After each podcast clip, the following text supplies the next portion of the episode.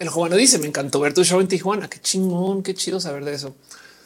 Es que les voy a decir algo. En mi corazón, las cosas que pasan en roja son un universo paralelo, alterno, diferente a las cosas que pasan eh, allá afuera. Entonces, como que me causa raro, o sea, en el buen sentido. Me explico, no, no es, no es queja, pues, pero me da como un oh, wow. Encima de eso también ven roja.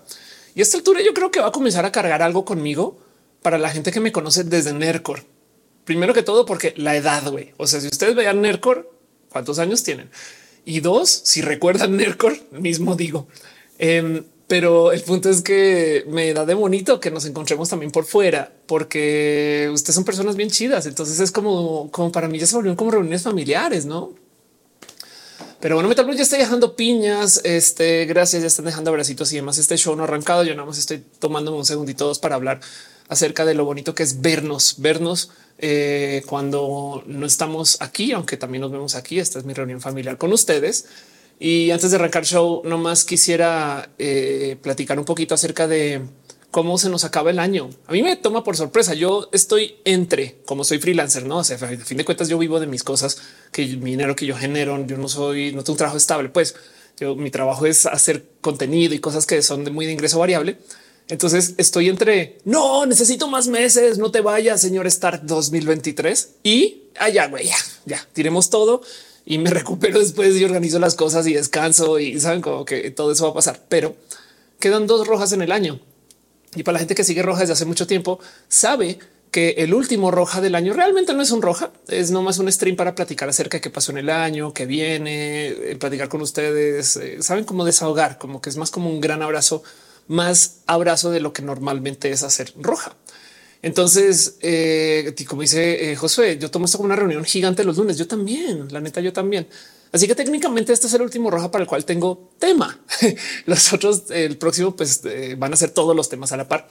Y eso me da de bonito. O sea, la verdad es que sí me da un poquito de, bueno, pues sí, no pasa nada. Eh, lo bueno de parar en diciembre es que me da chance de hacer las plecas, a ver si por fin arreglo el tema del audio en TikTok eh, y de hacer que sean verticales. O sea, tantas cosas que tengo por hacer y todo eso lo hago en diciembre y tengo muchos juegos presentes de cosas que quiero hacer. Y luego volvemos en enero. Yo paro del 15 de diciembre al 15 de enero. Es un chingo de tiempo. Del otro lado, y puede que a ustedes no les interese saber de esto, eh, son muy malos meses para transmitir y hacer contenidos. La regla de cajón es que tú deberías de hacer contenidos cuando la gente está en la oficina o estudiando. No estoy exagerando. Si tú quieres publicar cosas eh, en TikTok, en Instagram, en un festivo, prepárate para no tener views, a menos que tu contenido sea de ese estilo de contenido que viva en esos días. De hecho, los domingos son medianamente nuevos como buenos días para publicar porque solían no ser así. O sea, en los domingos, nada, la banda estaba en casa y ya, pero pues como es de la pandemia, como que nos acostumbramos a hacer como un pre de la semana y, comenzó que este cuento de que los shows de los domingos y demás roja era los domingos, por si no lo recuerdan. Pero mm, el punto es que eh, también la gente no está anunciando, o sea, no ustedes, por supuesto, sino eh, uno ya compraron cosas en Navidad y dos, eh, las marcas y demás no pautan en diciembre y menos en enero las grandes marcas suele ser que les toma un buen de tiempo ponerse a andar. Entonces en enero es un mes muy guango para hacer contenidos y esperar que en enero. Claro que vale la pena transmitir y hacer cositas, pero chequen como hay una cantidad de youtubers que enero se van. Yo también, pero ese me voy es me voy de la recurrencia. O sea, me voy de todos los lunes, pero seguiré haciendo streams. Acá nos vamos a ver esas cosas.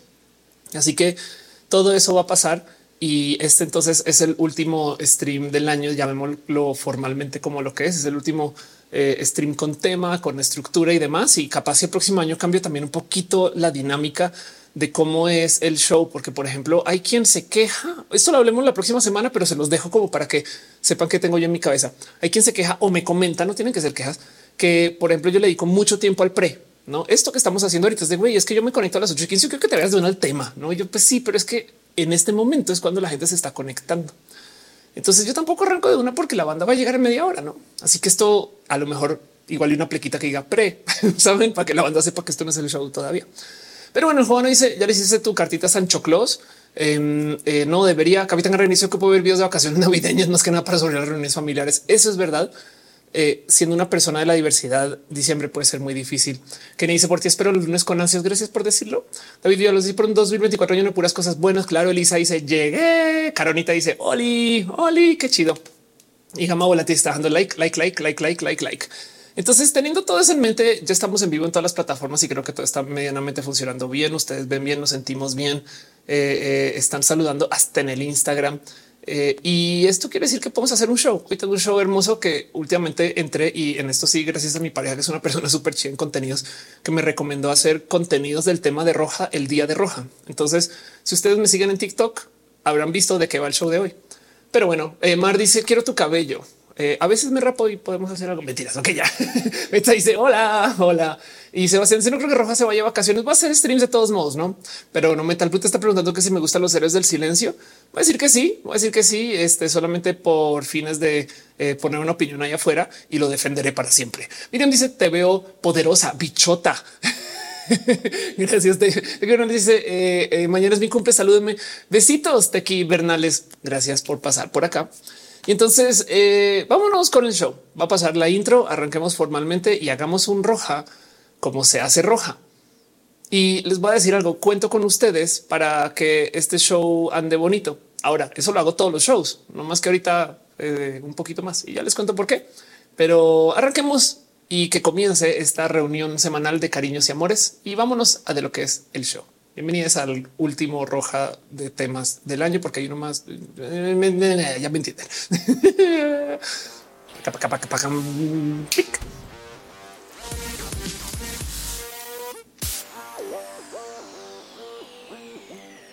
Gente bonita, chida, cool, diversa. Gente que usa el Internet para hacer cosas raras. Gente que conoce la limpia web y sabe de la dark web. No sé cuál es el opuesto de dark web ahora que lo pienso, pero bueno. Sean ustedes bienvenidos a Roja, el show que se hace desde mi casa, que transmito una vez a la semana, que funciona más como una gran reunión familiar que como un show. Esto debería ser un stream como cualquier influencer que nomás arranca un stream y lo que le pongan en el chat. Y sí, eso también sucede, pero en este caso en particular yo me tomo el tiempo de hacer un show completo, porque también de esto vivo y porque también quiero hacer contenidos y esto me ayuda a mí a trabajar de muchas cosas. Entonces, ¿cómo funciona Roja? Vamos a estar en vivo varias horas. Hoy les voy a pedir a ustedes un favor. Pueden tuitear si quieren, no lo tienen que hacer. O sea, no, no, no es obligatorio. Eh, si sienten ustedes a Picho Feli, ya deja de usar, no lo hagan, no pasa nada. Pero pueden tuitear o decirle a sus amigos, amigas, eh, eh, amigas, comunicarles que el show están dando o por WhatsApp o si quieren, no sé, postenlo en Discord si están en algún server. Son cosas así como que me ayudan a promocionar el show y lo digo porque estoy haciendo un pequeño como ejercicio personal. Por eso digo que no tienen que hacer.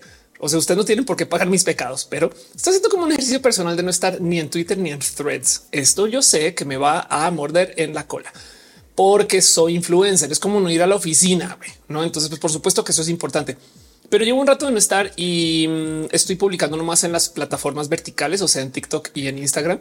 Y vamos a ver cómo se siente eso, porque eso puede que sea de mí el próximo año. Twitter se volvió una red social muy compleja, pero bueno, Andrea Andreas Cadena dice tu papá es el expresidente de Colombia. Ya quisiera. Yo a duras penas puedo pagar mi renta. Entonces, pues no. me dicen, ah, eres súper famoso. Em, Gretel dice una pregunta de qué se trata el show. Bueno, ahí te va. Gracias por preguntar, Gretel. Em, entonces, Vamos a estar aquí como unas buenas cuatro horas o tres y tantas. Y primero, eh, bueno, ahorita nomás estoy saludando. Esto va a tomar como media hora, saludar, platicar de qué va todo eso, sentarnos. Esto es como, como cuando eh, antes del concierto están así afinando así los instrumentos ahí al fondo, esas cosas, ¿no? Y, y luego cuando ya arranque, entonces vamos a platicar un rato acerca de un tema en particular. Y el tema de hoy es nada más y nada menos que el derecho a la explicación. Y ya les cuento esa locura. Me lo estoy gozando mucho y yo creo que ese tema es importante para Roja. Esto tiene que ver con tecnología. Luego de eso, le dedico un rato a leer noticias o hablar de cosas importantes que yo siento que pasaron la semana, sección número dos, supongo, o, o tres, si quieren contar la primera como intro. Y luego al final me quedo aquí preguntas y respuestas. Y esa pregunta y respuestas puede ser largo. Entonces yo me quedo aquí un rato. Yo, o sea, yo, la verdad es que no, no estoy aquí como para obligar que la estructura sea la estructura, pero sí me gusta pasar por todo lo que es el show porque tiene su respectiva disciplina. Farid dice ya no se puede tuitear, ya no se puede tuitear. Eh, Chejades dice siempre se agradece la gran calidad de tus transmisiones. Muchas gracias. A tú le gusta como veo. Gracias de verdad. Eh, María Lides dice tocaya. Qué chido. Gracias por decirlo. Sí, súper sí. Eh, que rojo de hoy tendrá fuegos artificiales en los introspectivos de los conciertos. Los hay Es verdad, tienes toda la razón. Alguien dice, Oli, por fin puedo volverte a ver en vivo. Muchas gracias por decirlo. Em, y dice también en el chat, eh, este Jan Kenny dice por ti es para los lunes. José dice yo igual es para los lunes con Aces. Yo también espero los lunes. Muchas gracias. Y pues bueno, el caso es que esto entonces quiero que sepan también que se está transmitiendo en varias plataformas. Si ustedes están en TikTok, esto también está ahorita en Instagram y también está en YouTube y en Twitch y en Facebook. Em, y pues por supuesto, pues como lo dije, está en TikTok. Entonces caigan a la plataforma que más les guste. No tengo preferencia y sepan que esto existe porque ustedes ayudan a que suceda. De paso, hay gente que está suscrita en estas plataformas y para mí es muy importante mencionarles y recordarles a ustedes quién es quién. Entonces eh, sepan que parte de la locura de lo que pasa en roja es que hay gente que está literal suscrita. O sea, hay gente que está en el Patreon, Fran, Aflicta, Simahara y Cheja, Choc, Cuevas de los PP, Ignis 13 y Trini P Gracias por su cariño y amor desde el Patreon. El Patreon lo que da es una suscripción en caso de que las plataformas no paguen. Y yo aprecio mucho esto porque gracias a ustedes yo puedo literal desayunar. Ahora yo tengo un compromiso con ustedes que todo el dinero que le donen a Roja, yo lo reinvierto en Roja. Por eso tengo cámaras, luces. O sea, como que tampoco se trata de ayudemos a pagar la camioneta de Ofelia, que ya quisiera tener. No tengo coche, pero me entienden, no como que esto es más bien acerca de tener un show de gran calidad. Entonces sus donativos van para eso. Lo mismo sus abrazos eh, financieros en cualquier esquina y demás. En TikTok, por ejemplo, dejan rosas, eh, corazones. Gracias de verdad. Em, y, bueno, ya le dice esta noche. Gracias. Un abrazo gigante para ti. También tú te mereces todos los cariños del mundo. Soy tu fan. CCC millones de Sandra Bernal dice muchas gracias por existir. También mismo digo. Eh, Noraneco se resuscribió. Gracias de verdad. Ambar Caramelo y también. Gracias piñas para ti, para ustedes.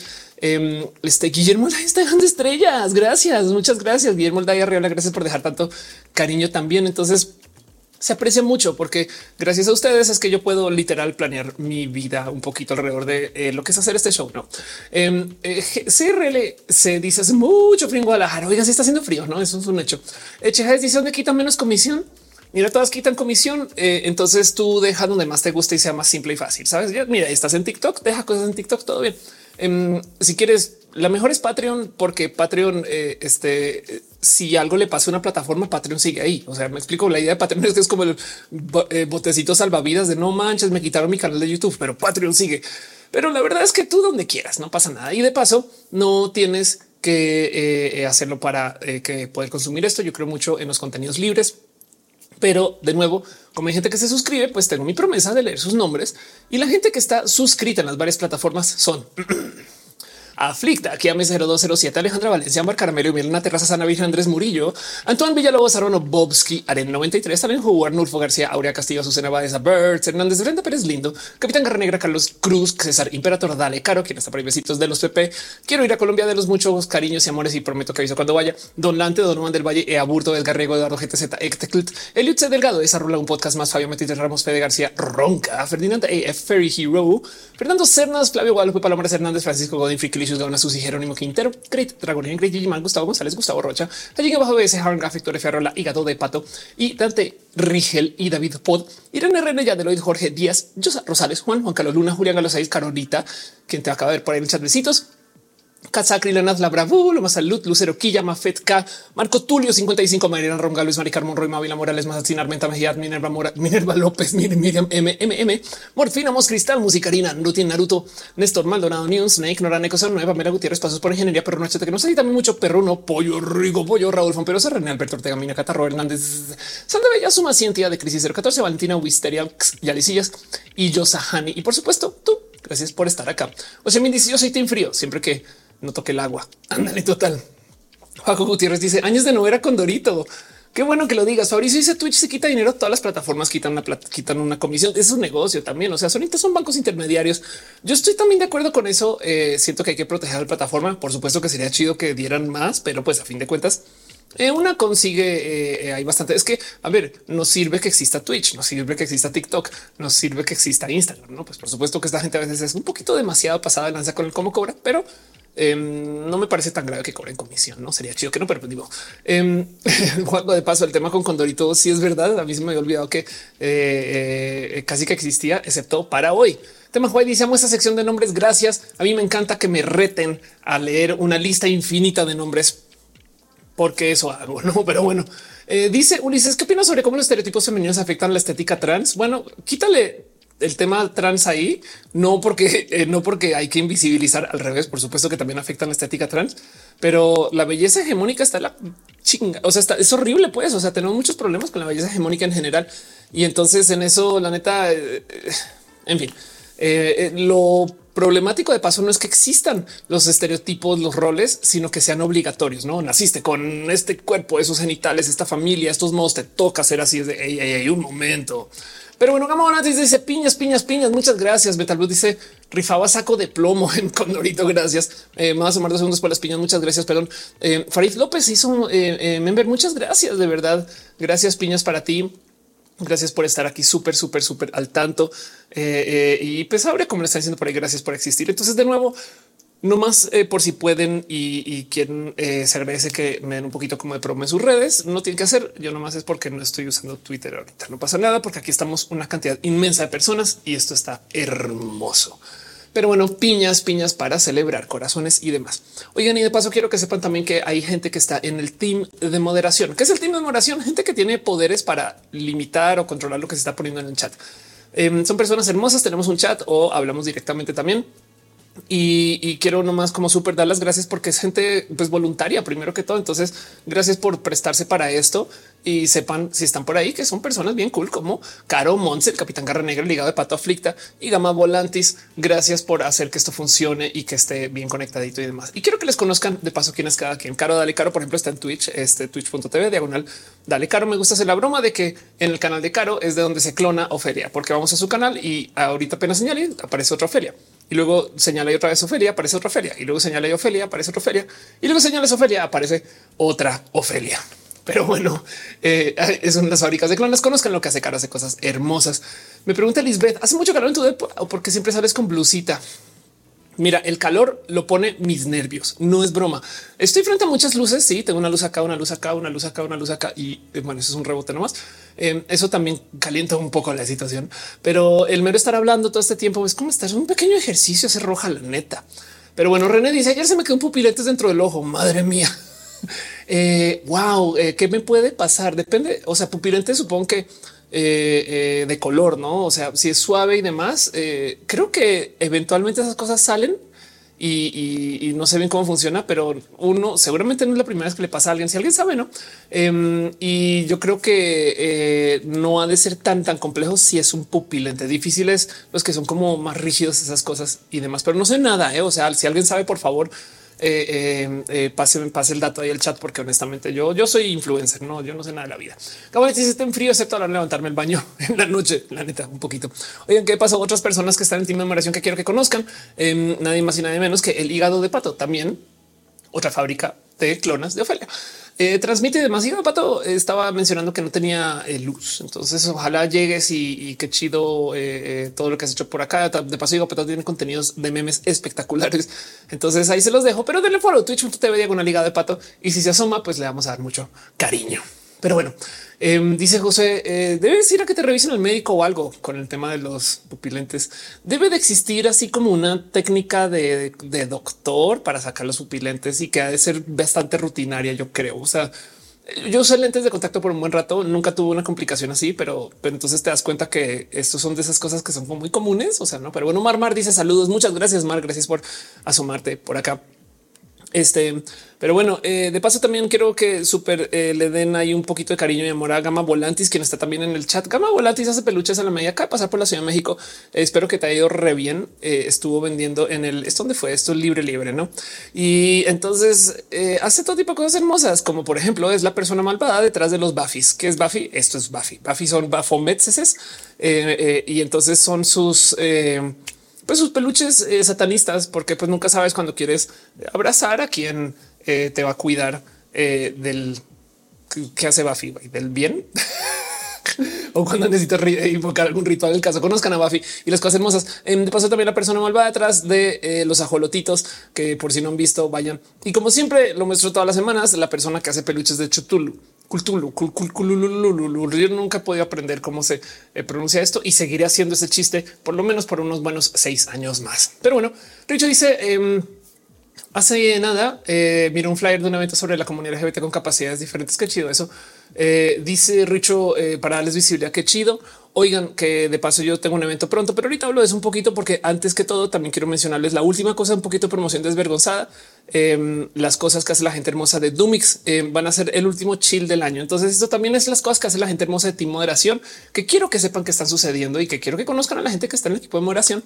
Pero entre esto, eh, Dumix hace conversatorios de tema de UX, que es el UX, la usabilidad de eh, el, estudio, trabajo, análisis de las interfaces eh, de computación y de usabilidad.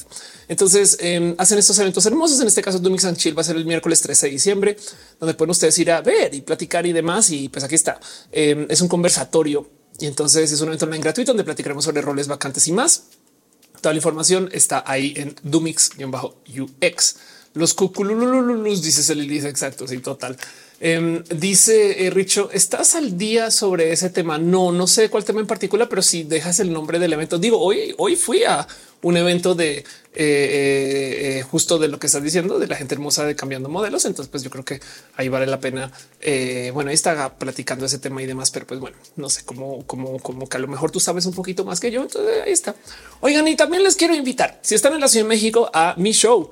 No es mi show de paso, es el show en el que voy a estar. Reines voy a estar haciendo show con Mir eh, eh, y Lepaline en eh, aquí en la Ciudad de México. Está en, Boletópolis o pueden ir a fechas, fech.as diagonal Reines, Reines el show Ofelia Pastrana Lepalina Mi Ramírez el 14 de diciembre en el Centro Cultural El Foco, que es en la Roma Norte. Literal es un teatro. Entonces nos vamos a presentar eh, este, haciendo un hermoso show de comedia que tiene mucho más que solo la comedia. O sea, yo estoy, tocando guitarra. Eh, Palina y Mir eh, tienen canciones, eh, hacen un buen de como hasta ya acaba de esta altura. Em, y una comedia espectacular. O sea, la pasamos bien, pero lo importante aquí es que todo esto es como comedia la diversidad. O sea, como que la idea es también Em, bandita no binaria, bandita queer. Y, si quieren también, si ustedes son esas personas, tráiganse a alguien que no esté tan en la diversidad y nosotros le hacemos el mal. No, pero bueno, lo digo en buen sentido. Pues no, en fin. Dice eh, eh, tema guay Dumike, Dumix, D U M M I X, Dumix. Em, te vamos a volver a mostrar aquí a ver si alcanzas a ver más o menos cómo es. Pero bueno, Daniela, me da un para adaptarme. Estoy muchas horas en una oficina. Soy nueva en esto. Em, para adaptarte, eh, ah, para adaptarme a esto, estar muchas horas en una oficina. Eh, es bueno, lo primero que te dejo la pregunta, ¿tienes la obligación de estar frente a tu compu todo el tiempo o a tu espacio laboral o puedes como em, navegar? No, porque una cosa que, por ejemplo, una vez alguien me decía es que es sano, no más como así como, como gatito salir y como caminarte la oficina misma. Técnicamente estás todo dentro de la oficina, entonces no te pueden dar tanta lata por estar como quemando tiempo, pero, pero sirve que también ves gente, ves caras y comienzas como a tratar de descifrar quién es quién un poquito y no sé si eso te pueda ayudar.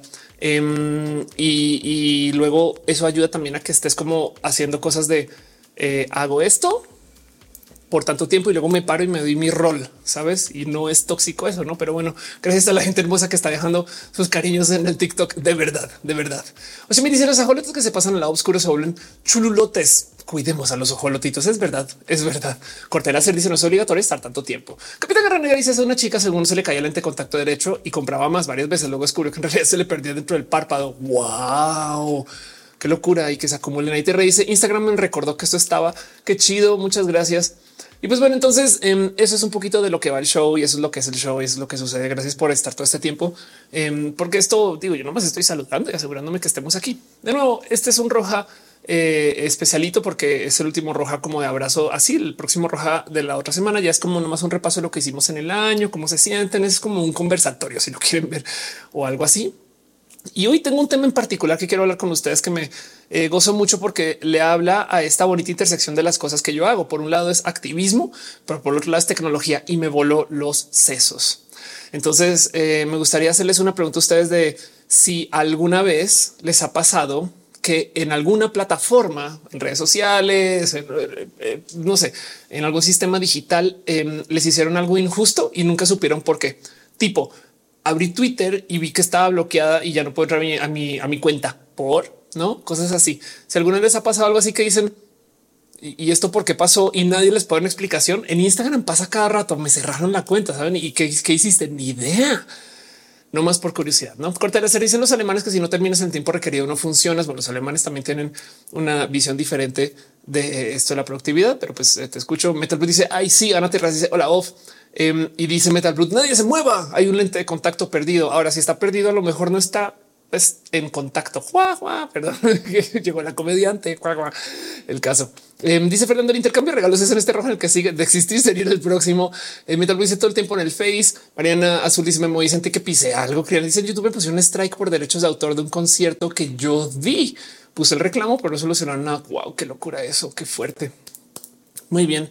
Em, pues arranquemos este show y platiquemos un poquito de eso. Hablemos del el derecho a una explicación. Exige una explicación, así como con Dorito. Infotec dice, ¿yo lo pasa con Twitter? Lo siento, caray. El Face es delicadito, si es delicadito. Em, vámonos con eso.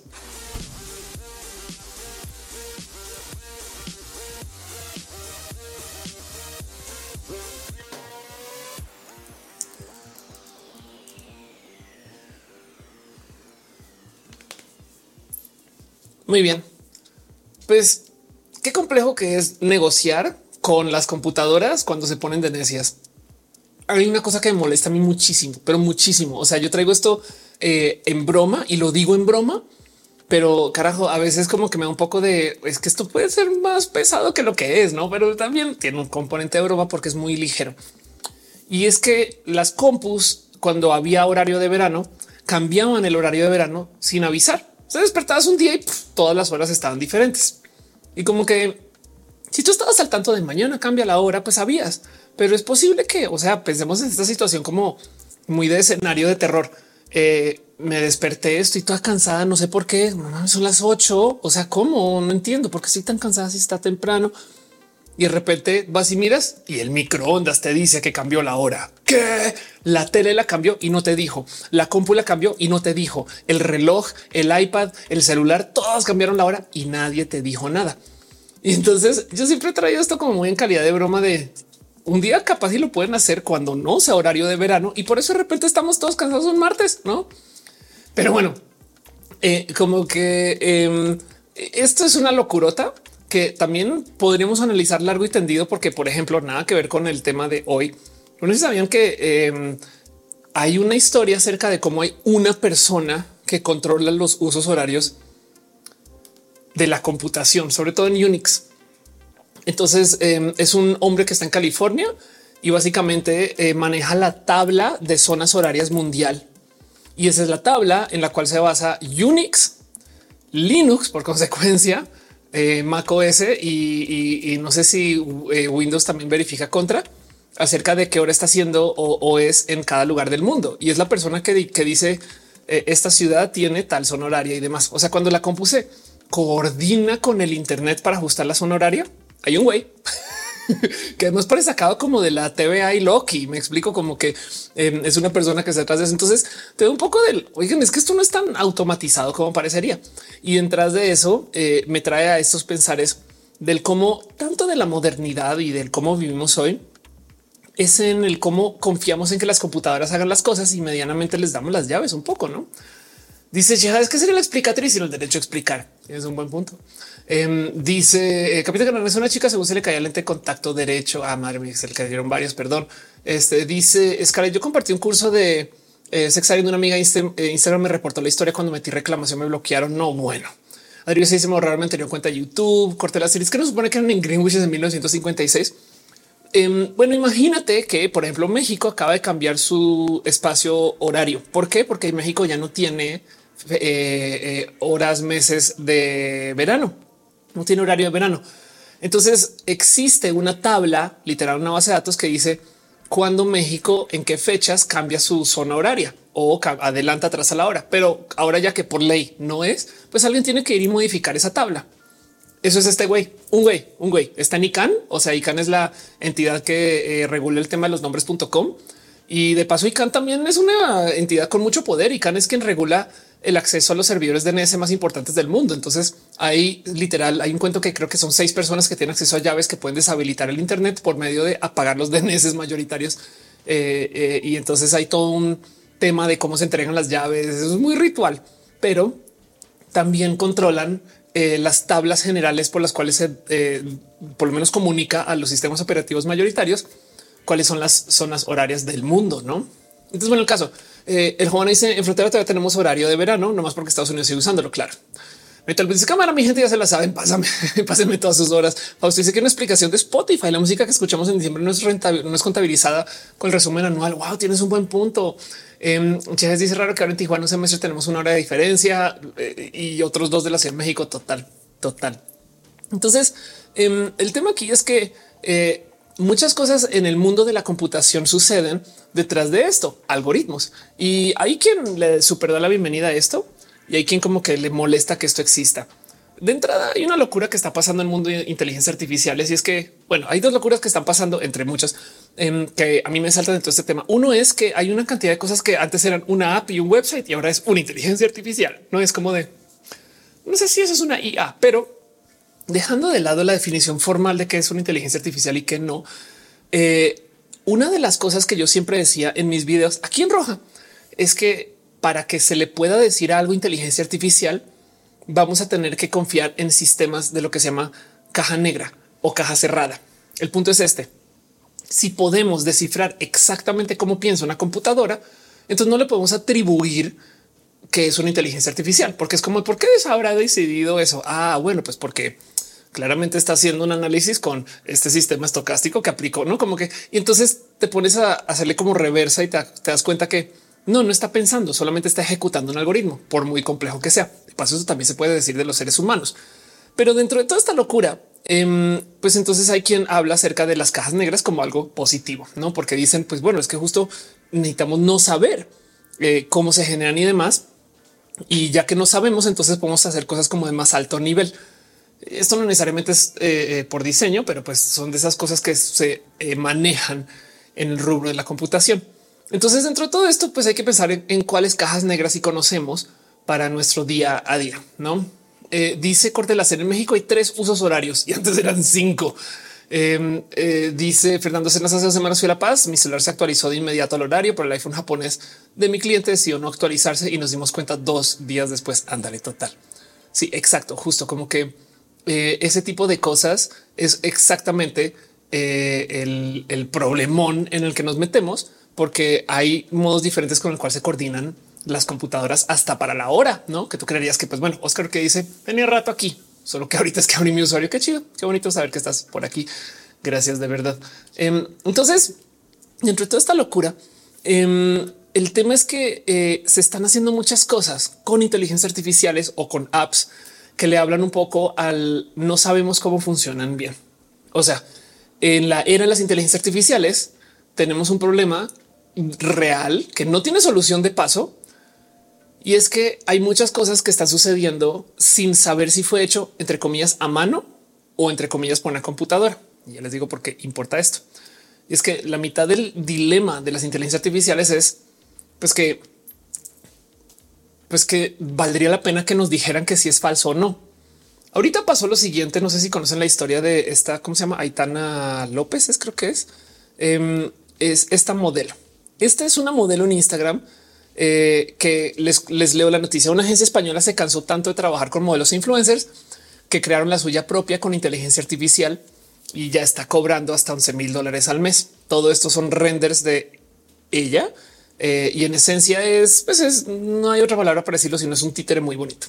O sea, en esencia es una serie de imágenes que renderean y entonces pues en México también tenemos historias así, podemos hablar acerca de María, em, pero el punto es que esto es hecho por inteligencia artificial y lo interesante de Aitana es que mucha gente no sabe que Aitana es una influencer que no existe.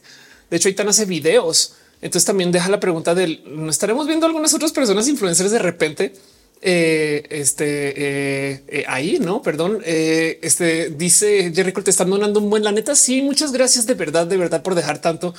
Son lo máximo. Aprecio mucho que ustedes dejen tanto cariñito de verdad. Juaco dice que Oscar dice tenía rato. Sí, claro. Ese es el cuento. El cuento de Aitana es que es una influencer que no existe y esto se va a poner, pues no decir peor, pero pues más presente, no?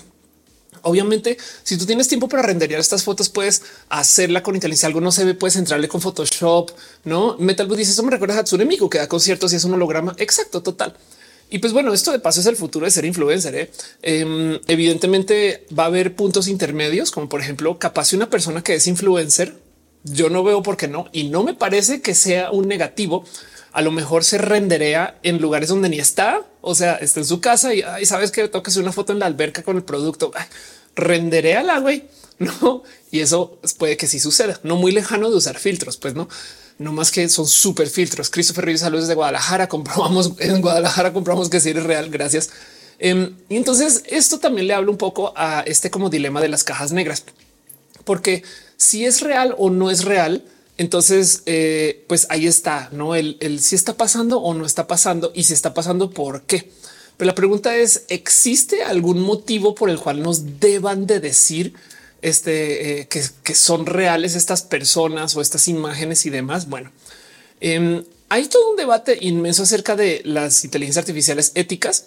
Em, les comparto este video por si quieren ver de Philosophy Tube, que es un largo video eh, acerca de la responsabilidad eh, de la computación y el uso digital de la imagen, no como que también hay algo ahí de cómo las inteligencias artificiales, a fin de cuentas, pues hay quien las puede usar para el mal, por así decir, ¿no? Entonces es un video hermoso que analiza todo esto, pero en este video en particular eh, sale a luz de cómo hay una conversación que tenemos que tener acerca de que si nos deberían de decir o no que algo fue hecho con inteligencia artificial. Y el problema es que eh, la respuesta a eso es pues un evidente para qué, no? Porque si lo piensan, si le dan dos vueltas a ese cuento, se van a topar que las inteligencias artificiales a fin de cuentas son un modo más rápido de hacer algo. ¿Y qué es artificial?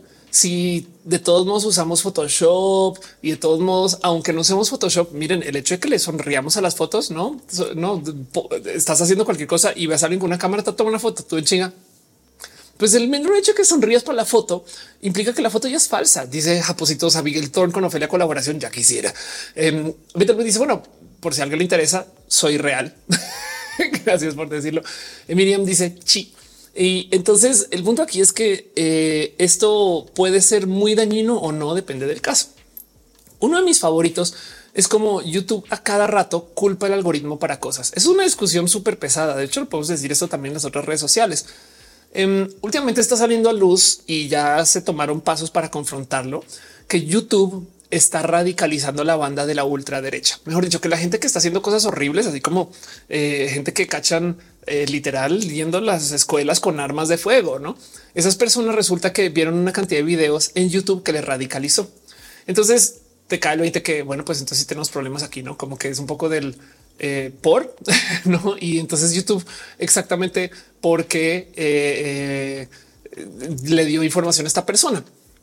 Pero la pregunta ahí es, pues, porque esa persona a lo mejor fue y buscó algo y luego después de eso automáticamente eh, esa persona pues le comenzó a mostrar temas relacionados y se acabó radicalizando. Es ahí cuando se le pregunta a YouTube acerca del caso, lo que dice no, no, no, no, no, o sea, no fuimos nosotros, fue el algoritmo, no? Y esto entonces deja muchas preguntas de, pero ¿por qué culpamos al algoritmo si esto pues igual es algo que YouTube está permitiendo, no? Hay mucha investigación acerca de si eso sucede o no, pero lo interesante aquí es que lo que hace YouTube es decir que fue el algoritmo, no? Esto no quiero, no lo digo como para culpar a YouTube de que todo lo negativo que pasa ahí es por culpa de eso, no más que mucha gente salta a decir no, no fue nadie, fue el algoritmo que lo permitió. Entonces aquí hay algo complejo, no? Dice Clina, ChatGPT dice que se deberían de decirnos si algo es generado por inteligencia artificial. Ándale.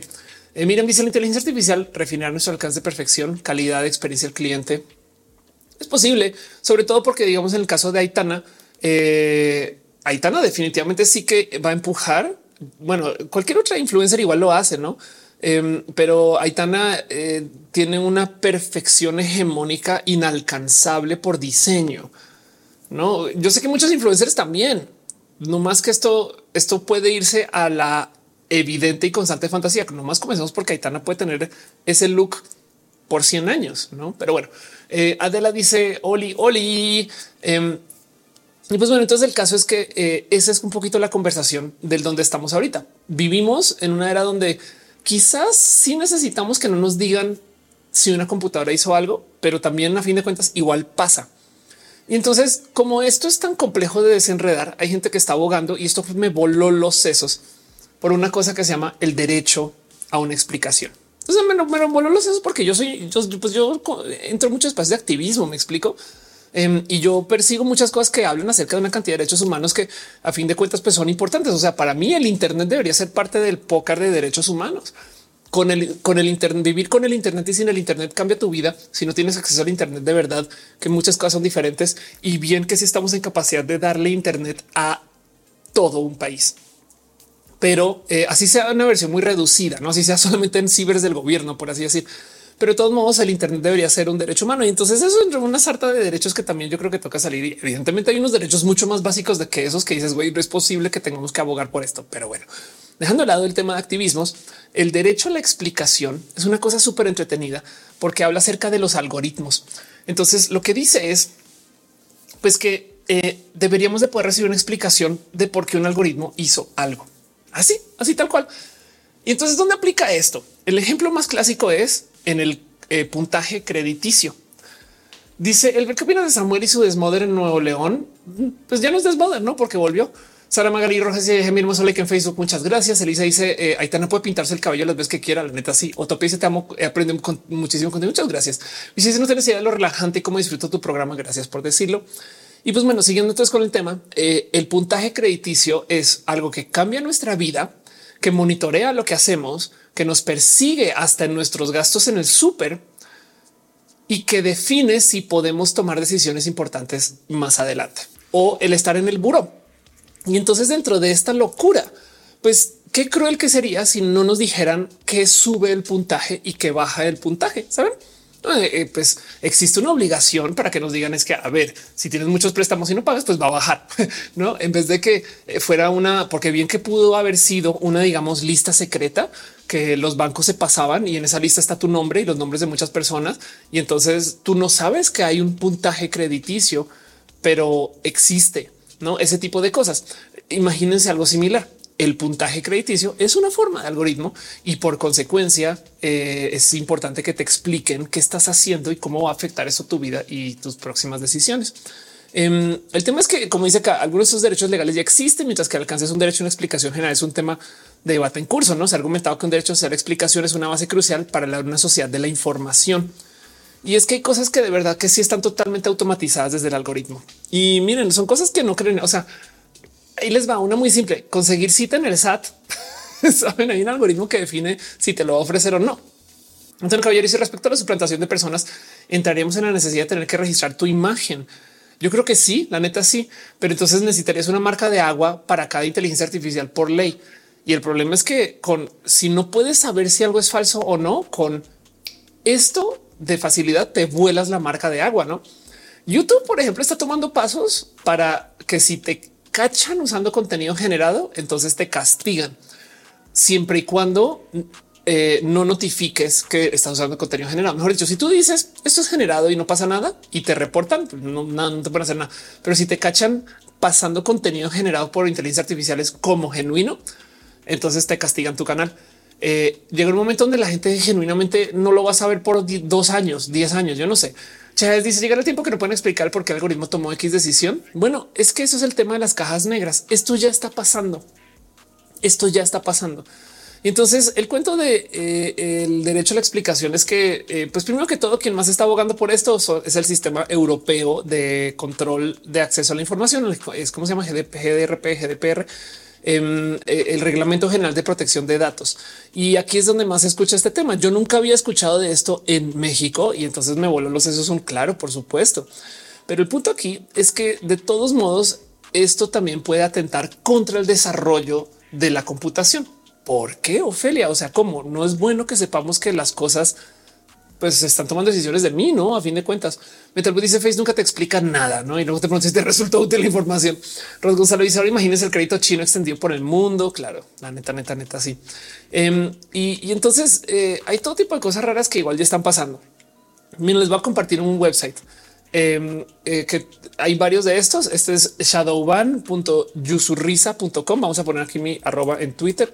Of course, Em, y entonces checa si a ti el algoritmo te puso un shadow ban.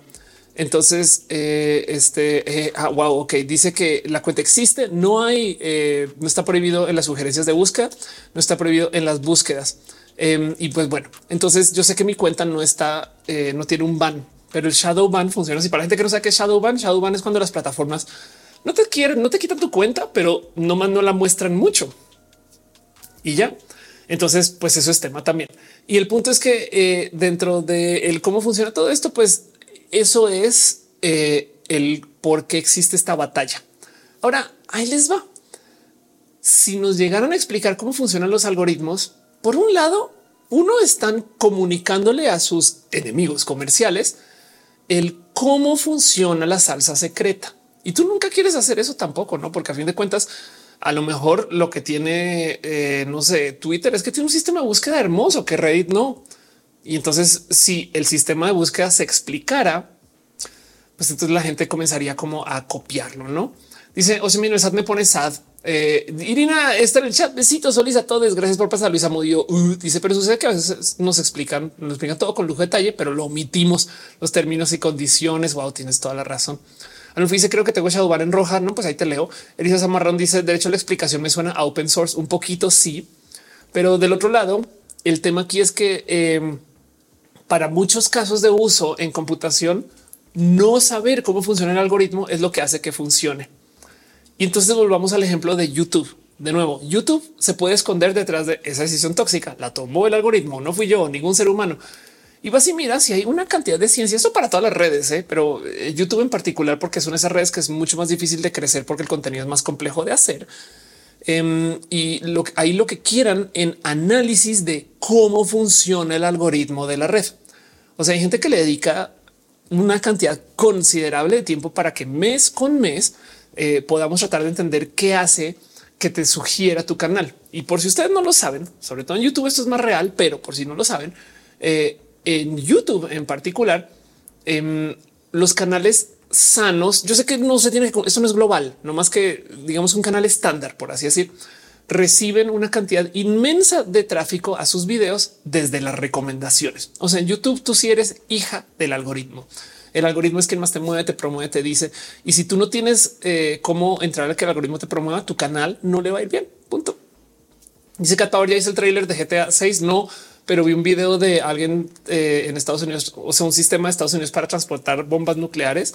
Entonces era una caravana inmensa con este coches y eh, no helicópteros y demás. Y alguien diciendo, miren, ahí llevan GTA 6. Este, pero bueno, Rod González trabaja en una empresa de préstamos en línea. Ya un cliente se enojó porque no pude decir exactamente por qué el algoritmo rechazó su solicitud. Ándale, exacto. Em, pero bueno, entonces el tema aquí es si YouTube nos dijera así es como funciona el algoritmo abiertamente en vez de que lo tuviéramos que investigar, ¿qué creen que va a pasar? Pues por supuesto que la gente le va a hacer trampa al algoritmo. O sea, si YouTube a propósito eh, a decir es que si publicas a las nueve y media de la mañana, ahí te va a ir mejor. ¿qué creen que va a pasar? Todo el mundo va a publicar a las 9 y 29 o a las 9 y media. Y, entonces ahora vamos a tener un problemón. Entonces YouTube se guarda esos secretos porque si no, entonces la gente va a jugar con eso, lo cual entonces actúa en contra del derecho de la explicación. No hay algo ahí. Chejades dice free riders. Ándale. Fernando nos dice algoritmo no existe, son los papás. Sale noches saludos de Juan del Río Querétaro. Qué chido. Gracias por asomarte. Este eh, Ancan y mencionaste algo acerca de Kissinger. No, pero pues este qué bueno que está para lo que signifique. Em, y el tema aquí es que eh, eh, de muchos modos es complejo el tener que pedir una computadora que se explique. Pero entonces ahí les va otro punto de vista. Las computadoras que tienen que hacer aprendizaje igual están haciendo procesos de autoanálisis para que se expliquen solas. Entonces, esto es algo muy interesante que se usa en el machine learning. No todo el mundo lo aplica, por supuesto, porque hay millones de técnicas, modos, mañas y demás. Pero uno de los modos en los cuales se puede lograr que una computadora aprenda en chinga es pidiéndole que se autoexplique. Entonces, imagínense usar inteligencia artificial para generar este el gato feliz, no? Y luego le preguntan qué hiciste para generarlo. Y entonces tiene que darte los pasos de por dónde fue la cosa. Y ahí entonces puede analizar a ah, este paso era necesario. Todo esto parte del proceso del aprendizaje por computadora, lo cual quiere decir que para rematar, puede que sí tengamos documentación automática de algoritmo cada vez que se genera algo. O sea, capaz y dentro de toda esta locura, capaz y sí existen algunas inteligencias artificiales que sí tienen ahí en texto todo lo que hicieron para tomar una decisión. Dice Guadalupe, ¿eso no le convendría también a YouTube? Yo creo que no. Yo creo que eh, eh, eh, si YouTube nos dice cómo funciona el algoritmo, entonces la gente va a usar a YouTube de modos fraudulentos, ¿no? Pero bueno, eh, dice cuándo es el próximo capítulo en Multipass. No tengo la más mínima idea porque que esperar que se haga más temporadas de la serie, ¿no? Pero bueno. Ekator dice San Juan, saludos, claro que sí. Y me dice, mi solo me dígame que a qué hora postear mi video de TikTok mañana. Bueno, si quieres, en las analíticas de TikTok sale a qué hora está conectada la gente en tu eh, cuenta. O sea, a qué horas ve la gente tus contenidos de los últimos días. Así que podrías hacer un análisis sobre eso y recomiendo publicar no a la hora, sino un tiempito antes, o sea, como media hora antes, no por así decir. Pero bueno, el caso, em, el punto es que eh, vale la pena decir que esto es un tema complejo y de nuevo, volviendo al derecho a la explicación, pues no tiene una solución inmediata, no? Porque la pregunta es si nos hacemos personas esclavas del algoritmo o si nos merecemos que nos digan cómo se eh, deciden las cosas y cómo se va a solucionar esto. Y además, y de paso, una vez imagínense que esto se vuelve un derecho así formal ley, no? O sea, que aparece una ley que se tiene los algoritmos que tienen decisión de índole pública, como por ejemplo el buro, eh, tiene que explicar cómo fue que llegaron a esa decisión. Ahora, ¿cómo hacemos para validar que eso es la verdad? Eh? Porque yo veo así con la mano en la cintura alguien escribiendo un software intermedio que dice eh, te recomendamos porque tienes una bio muy bonita y realmente el algoritmo está haciendo cosas por allá muy locas, no? Eh, uno a mí lo dice el algoritmo de Twitter que publicó Elon Musk. Si fue verdad, salió todo. ¿Qué fue lo del algoritmo que publicó? Carlos no supone que eh, eh, YouTube te dice cómo es de hacer tus videos para ser vistos. Se arreglan las cambios cierto tiempo. Sí, YouTube te ayuda para hacer videos, pero no te dice exactamente cómo funciona el algoritmo este a granel, no? O sea, el detallito ahí chiquitito, no?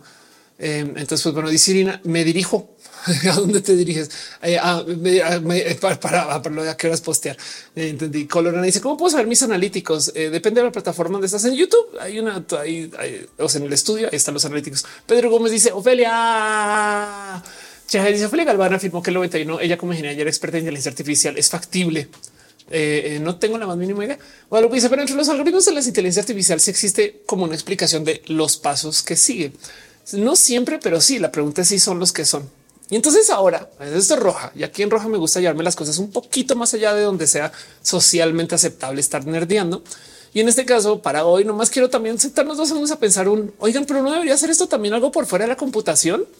Y lo digo porque, em, a ver, en lo laboral, yo siento que si vamos a armar un desorden para que las computadoras nos digan por qué están tomando las decisiones, entonces también valdría la pena considerar que esto se diga también desde lo laboral. Si mi jefe me va a correr, más me vale que me diga por qué, pero por ley. Si hay una diferencia, o sea, yo tengo el derecho a que me expliquen por qué se están tomando decisiones de mí. Y si lo piensan, yo creo que sí, no como que esto no solo es una cosa que existe. O sea, ahorita se está proponiendo para la computación, pero la verdad es que también hay algo ahí del no, por, porque no me contrataron. Bueno, ahí te van los motivos. Em, ¿Por qué me pidieron que hiciera esto? Bueno, ahí te van los motivos. Y dentro de todo, eh, ahí podríamos tener una conversación súper, súper, súper, no sé si sana, pero por lo menos informativa. Me atrevería a decir que también a lo mejor, aunque esto definitivamente no puede entrar al rubro de la ley, em, esto yo creo que se habla con todas las cosas donde nos relacionamos, ¿no? Digo, si ustedes cortan con alguien y no le dan motivos por el cual les cortan, eh, pues siento que eso es una rara negociación que hay que tener con sus exparejas y capaz si nunca se da y es culero, pero puede suceder. Pero el punto es que eh, aunque se dé, pues también depende de cómo se responda. En fin, es una conversación difícil, pero aún así siento yo que hay algo ahí de la responsabilidad, por lo menos afectiva, el que existe una cultura de platicar de razones, de explicar. Eh, José dice dónde naciste así en Bogotá. Pedro como dice me encanta tu contenido. Recuerdo cuando fuiste a Corferias. Wow, desde ahí te conozco. Qué chido, qué cool. Este dice Chejaez en 1991 ya existe la inteligencia artificial fuera de lo teórico. En los 70 ya había inteligencia artificial fuera de lo teórico. Maritra dice bonita noche, un gusto escucharte. Me encantan tu podcast. Lo desconocido. Qué chido que lo digas. Muchas gracias. Gracias por compartir lo desconocido. Es un espacio hermoso. Este miércoles sale un episodio nuevo, pero bueno. Em, y pues dice Chejaez eh, acerca de la inteligencia artificial. Si sí, esto se viene hablando desde hace muchos ayeres, no más que hasta ahorita tenemos poder computacional para volverlo por lo menos más real, no? Y entonces el punto aquí es que dentro de la locura del derecho a la explicación no es una cosa tan simple. No es como que sí nos merecemos que me digan por qué. Pues no, y debería ser un derecho. Yo creo que sí, pero debería eh, existir como eh, una limitante a cuánto, por lo menos que te digan un motivo de 10, quizás no sé, cosas así. Como dice Guadalupe, eh, este, la explicación en general nos ayudaría en general. Exacto. Yo creo que hay un intermedio ahí donde tampoco quiero saber exactamente cuál fue el código que se usó para que se tomara la decisión, que seguramente eso sí no me lo pueden dar, pero seis cosas que me sirven para entender por qué se tomó la decisión. El peor de los casos puede no ser una explicación, sino recomendaciones. O sea, muy de eh, no, no te estamos considerando el trabajo, pero te recomendamos que cambies tu foto. no por decir. Elisa Samarrón dice siendo políticos terminarán dándonos explicación de por qué no nos pueden dar una explicación. Tienes toda la razón. Y es que dentro de todo esto, em, eso es un tema complejo, tan complejo que esto de eso se trata la ciencia ficción buena de la computación. O sea, Skynet, Terminator, pues, porque por si no tenían presente el motivo por el cual Skynet existe eh, eh, como computadores, porque literal se diseña una inteligencia artificial y Skynet no tiene lo que eh, yo creo que hubiera tenido toda la guerra y Terminator no hubiera películas si esto hubiera sucedido, pero Skynet no tiene la decencia de explicar por qué tomó la decisión. Como inteligencia artificial, Skynet lo que hace es que decide que lo más peligroso para los seres humanos son los seres humanos. Por si no tenían presente, la misión de Skynet era defender a la humanidad. Entonces se da cuenta que el peligro más grande para la humanidad son los seres humanos. Entonces lo que debe hacer es aniquilarnos y esa es su decisión. Y, luego no lo debate. O sea, como que imagínense que se pueda tener un debate con Skynet de pero por qué no? que como una retroalimentación, dice Guadalupe. Exacto. Dice Metal el T1000 es la neta total. Antonio Caballero dice la explicación de un lado sin compresión del otro sirve de algo. Qué locura. Si un algoritmo te explica cómo llega una respuesta, pero si la explicación carece de sentido para nosotros, está fuera de nuestra comprensión, tendría sentido. Claro, claro, total. Chejas dice, pero cómo era que necesita un mundo de poder de procesamientos? Bueno, ese es Skynet, no? Eh, o sea, todo esto funciona dentro de la ciencia ficción. Em, y el cuento aquí es que em, es lo mismo que pasa con la ciencia ficción literal dura de estos temas. O sea, para mí eh, la mejor ciencia ficción con temas de computación es la que hace cosas donde eh, la gente va y habla con computadoras, no literal. Cuando yo hablo con computadoras es como lo que pasa con Matrix, donde desde Matrix van y se encuentra con el arquitecto. Entonces, si nos sentamos a pensar un poquito qué está pasando acá, nada es gente hablando y están teniendo un debate filosófico pesado, complejo y adiós, bye. Eh, y eso es todo. Y le dedican un chingo de tiempo a eso. Pero eso también pasa en eh, Marvel a cada rato y pasa en un sinfín de ciencia ficción en general, para no decir Marvel. Em, dice Chejáez, ¿en qué punto se considera un algoritmo de inteligencia artificial? Exacto. Em, la verdad es que ahí en algún momento se hace un como pequeñito salto de fe para eso, no como que está bien, te otorgo el valor de inteligencia artificial, no? Pero bueno, eh, yo creería, y como lo mencionaba antes, que el momento que tú no entiendas el algoritmo, no de paso. O sea, si el algoritmo se explica, entonces ya no es una decisión hecha por inteligencia artificial. Digo, ese rey dice saludos, un abrazo grande de Argentina. Qué chido. Gracias por asomarte. Eh, no te hacía de lo lindo que escucharte informarme. Gracias por estar aquí también. Yo, yo, yo recibo mucho de ti, de ustedes, no? Entonces em, hay algo ahí raro eh, en este debate que no tengo solución. O sea, me encanta que exista gente activista que diga sí, yo quiero el derecho a la explicación, pero luego el otro lado es un oigan, pero esto es un tema que está genuinamente complejo porque es filosóficamente difícil. Hay gente que abusa de el que no nos den explicaciones. Hay gente que abusa de eso desde no va a ser como presenta lo que hacen las inteligencias artificiales, porque uno de los modos en los cuales se puede retener clientela es nomás asegurándose de que tú tengas que usar una marca para solo una cosa. Gran ejemplo, Apple. Apple le encanta mantenernos dentro del ecosistema de Apple eh, porque pues todo funciona bien, pero pues el momento que te alejas, uh, todo se rompe. Los planes de celulares son un gran ejemplo. Eh, cuando vamos a ver planes de celulares de una empresa, agarré este totalmente al azar, no estoy apoyando a nadie, eh, pero cuando vamos a ver planes de celular, no sé si se han sentado cabeza con cómo los planes de celular están diseñados para que tú no los puedas comparar o sea, en una empresa te dan no sé cuántos minutos, en la otra te dan no sé cuántas llamadas y luego vas y en una te hablan de pila en el celular y el otro te dicen tiempo de carga en el celular. Y es como carajo, no puedo compararlos uno a uno. En las redes sociales pasa exactamente lo mismo. Un view en TikTok no es un view en Instagram, se miden diferente y ni hablar de que es un view en YouTube. Por cómo está estructurado TikTok, tú vas a ver números más grandes en TikTok. O sea, TikTok está hecho para que tú digas no mames, aquí tengo muchos números y en Instagram no te pasa eso. Entonces la respuesta psicológica a eso es que tú digas, entonces yo me voy a TikTok porque ya sí crezco. Y, de todo, o sea, no encontré TikTok, amo la red, no más que entiendan que ni siquiera puedes comparar tu rendimiento de videos en TikTok con los de Instagram. Y entonces esto le habla de nuevo al derecho al que nos expliquen, porque bien que si TikTok nos dijera así es como lo hacemos y si quisieras compararlo, pero eso es que este nivel de transparencia ya es totalmente fantasioso. Krillin nos dice que casi todos nuestros temores por la inteligencia artificial realmente están infundados. A lo que debemos temerles a el algoritmo. ¿Sabes a quién hay que temerle? A las empresas que eh, diseñan, desarrollan y hacen estos sistemas computacionales, porque es muy fácil tirar la atención hacia las inteligencias artificiales. Claro, es muy como de no, chat GPT súper malvado. Así ah, y quién lo construyó, güey. Sabes como que em, porque esa gente estaba muy al tanto de esto desde que lo estaba construyendo, por decir. Eh, José dice joder, estamos completamente controlados.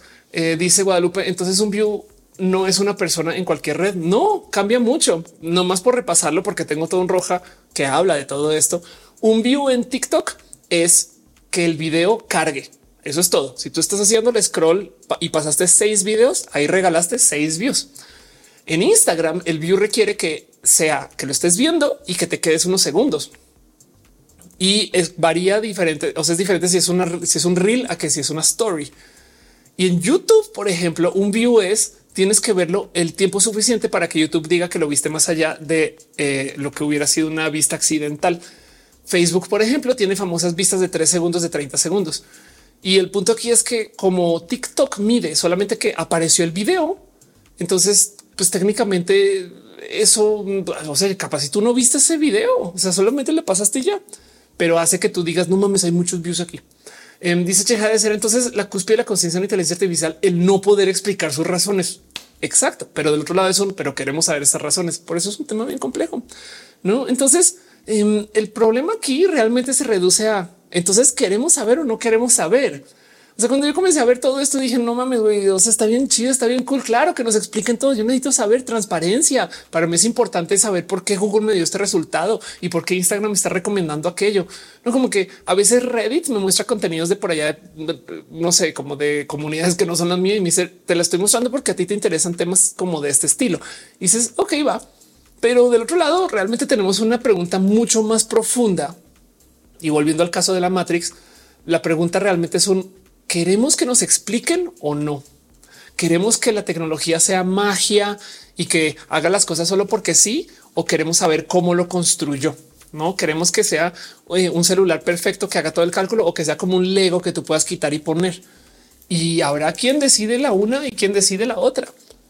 Y en eso, tristemente, yo entonces le auguro muy poco éxito a esta batalla legal, no como que preveo que si va a haber gente que dice no, yo no, yo no quiero que me expliquen esto aparte de las empresas, no? Y, se los comparto a ustedes porque me gustaría ver para dónde va esto a futuro. Yo no tenía la más mínima idea que existía una pelea por el derecho a la explicación, pero me rebasó. Dice Metal, te escojo la píldora azul. Jorge dice qué opinas de las teorías que andan por ahí acerca de por qué sacaron a Altman de OpenAI el tema de que desarrollaron un nuevo modelo de AI súper disruptor. Em, no más para atender eso. OpenAI es un consorcio de gente que estaba tomando datos de un buen de empresas a calidad de pues, literal altruismo digital para poder construir un sistema de modelaje de inteligencia artificial bonito, chido y chingón que le funcione a mucha gente. GPT, tanto que la tecnología de GPT viene de Google, o sea, se publicó en Google Research. El tema de GPT comenzó en otra empresa de tecnología. Entonces OpenAI realmente era un espacio abierto para que la gente compartiera para poder hacer entre todos cosas bonitas y chidas y punk de la inteligencia artificial. Y pum, le dieron un hit que está haciendo dinero. Pero OpenAI es una empresa que está inscrita como no de eh, lucro. no es una, es una entidad sin ánimos de lucro. Entonces, por supuesto que hay un debate interno de oye, pues te acuerdas cómo queríamos hacer esta cosa como bonita para todos. Bueno, pues ahora hay que hacer dinero. ¿eh?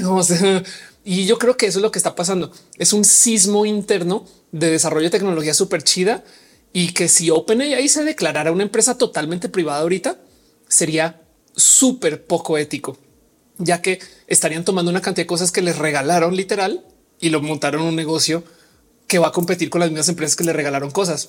Y después que os digo datos, no?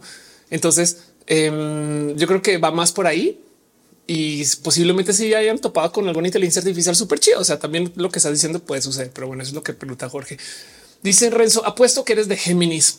Soy Taureminis casi, pero sí, perdón, soy del 10 de mayo. Guadalupe dice em, en cuanto a lo que te muestran las páginas, mucha influencia su algoritmo, las cookies. Eh, Guadalupe dice ya la lucha por la explicación debería ser un derecho. Ándale. Pues entonces ahí les dejo. Em, el punto aquí es existe una lucha eh, por el derecho a la explicación y se los dejo para que hagan lo que quieran con esta información. ¿Hace esto que las inteligencias artificiales sean más éticas? No creo. ¿Hace esto la vida más fácil de la gente que está desarrollando inteligencias artificiales? Tampoco. Y yo creo que a lo mejor ahí está su valor. La semana pasada compartí datos de una aseguradora que está usando una inteligencia artificial que a propósito daba datos malos. La gente de la aseguradora sabía que esta inteligencia artificial estaba haciendo diagnósticos horribles, pero por consecuencia es un mal diagnóstico, entonces se ahorraban mucho varo. Y lo interesante aquí es que existe una rara noción que la gente piensa que si algo lo hizo una computadora es neutral.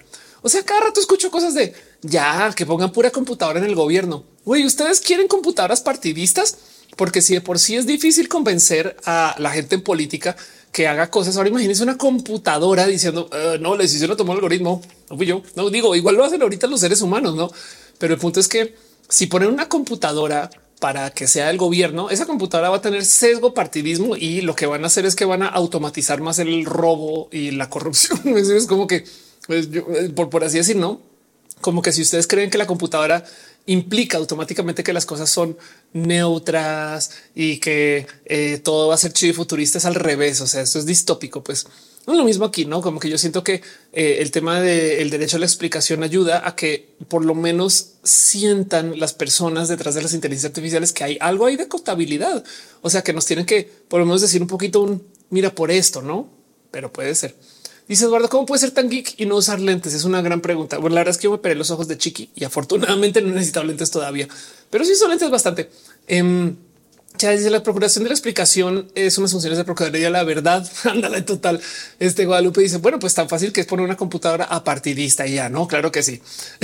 dice hablando de OpenAI y Google, supiste eh, el caso que eh, sacaron sacar los datos filtrados por ChatGPT mediante un prompt infinito. Ah, sí, sí vi eso.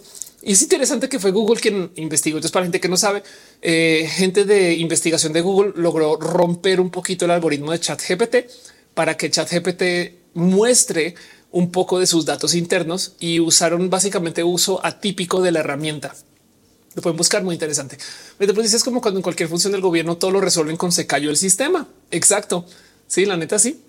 Entonces, pues bueno, les dejo este pensar de que el verdadero problema con el derecho a la explicación es que yo no sé si la queremos siempre, pero vamos a tener que hacer algo en algún momento, en algún lugar, porque mm, el caso de Aitano me parece hermoso porque aquí nos dijeron, aquí definitivamente sabemos que esta persona es renderizada y demás, pero bien que alguien más, sobre todo porque Aitana ya es famosa, puede estar haciendo esto sin decir.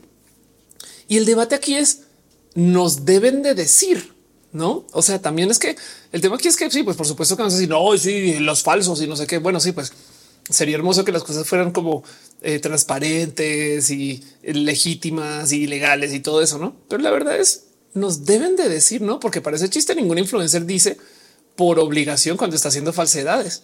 O sea, Aitana es un caso que dices wow, pero del otro lado hay gente que es genuinamente falsa, que luego de seis años de hacer contenido te das cuenta que son otra persona por fuera de la red. Sí, ya no todo puede ser. Dice Oscar, tú usabas unos lentes amarillos. Esos eran para qué? Tenía un sponsor que se llama Gunnar. Gunnar hacía lentes de gaming hermosos y me regalaron unos amarillos que los quise mucho, mucho, mucho. Yo no sé si Gunnar todavía existe, seguramente sí. No tienes dice igual necesito LASIK. Eh, nos cuentas tu experiencia. Bueno, yo tuve LASIK, pero es que tenía 17 años cuando me la hice o 18 y ojo, ahorita tengo 41. Yo hace mucho tiempo y honestamente el LASIK de entonces debe ser muy diferente al LASIK de hoy. Pero lo que sí te puedo decir es que es muy em, rutinario. Eh, o sea, las es de las cosas que se hace mucho. Entonces, por consecuencia, hay mucha información, mucha gente contando y por consecuencia también hay como eh, eh, puedes buscar mucho, pues hay muchos datos, no? Pero bueno, se ve la cana dice te amo yo a ti. Guadalupe dice como las páginas de OnlyFans que son personas creadas por inteligencia artificial. Claro, Higa de pato está aquí. Qué chido, qué bonito verte. Muchas gracias. Gracias por asomarte. Y pues bueno, entonces les dejo este pensar. ¿Quieren ustedes que nos expliquen o prefieren no saber? ¿Saben? Y, quisieran ustedes que esto fuera global o no. Y con eso cierro, ¿no? Con eso cierro este tema y lo dejo ahí para lo próximo. Y esto es un poquito lo que quería hablar, el derecho a la explicación, que me sorprendió mucho que existiera esta lucha eh, em, activista y ojalá salga algo bueno de acá.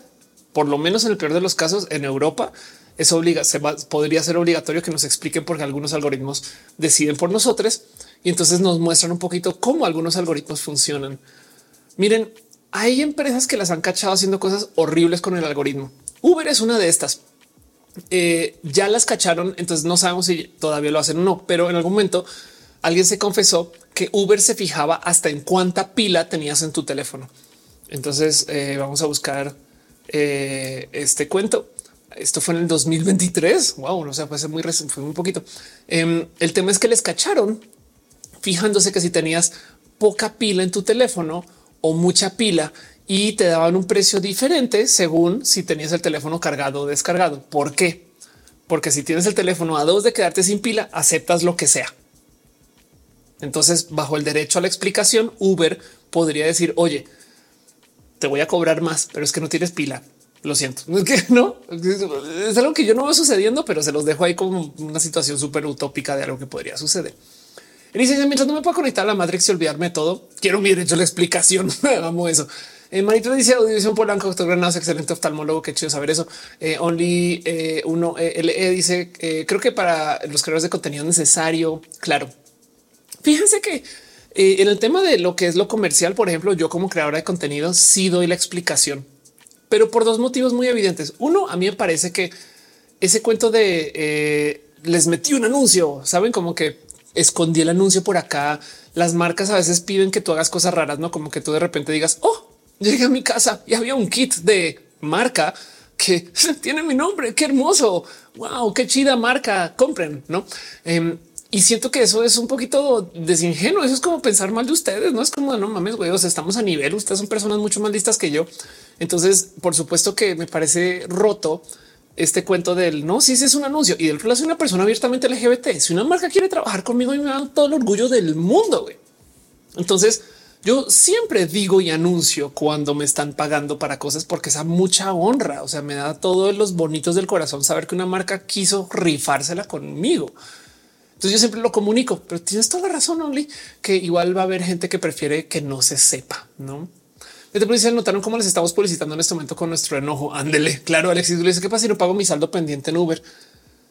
Pues eventualmente pierdes la cuenta, supongo. Uber eh, podrá bancar que tú no pagues a menos que tengas una deuda tan grande. Pero yo creo que debe tener límites de cuánto te dejen deudar y pues pierdes tu cuenta y seguramente te costará mucho usar Uber después. No sé, es una gran pregunta.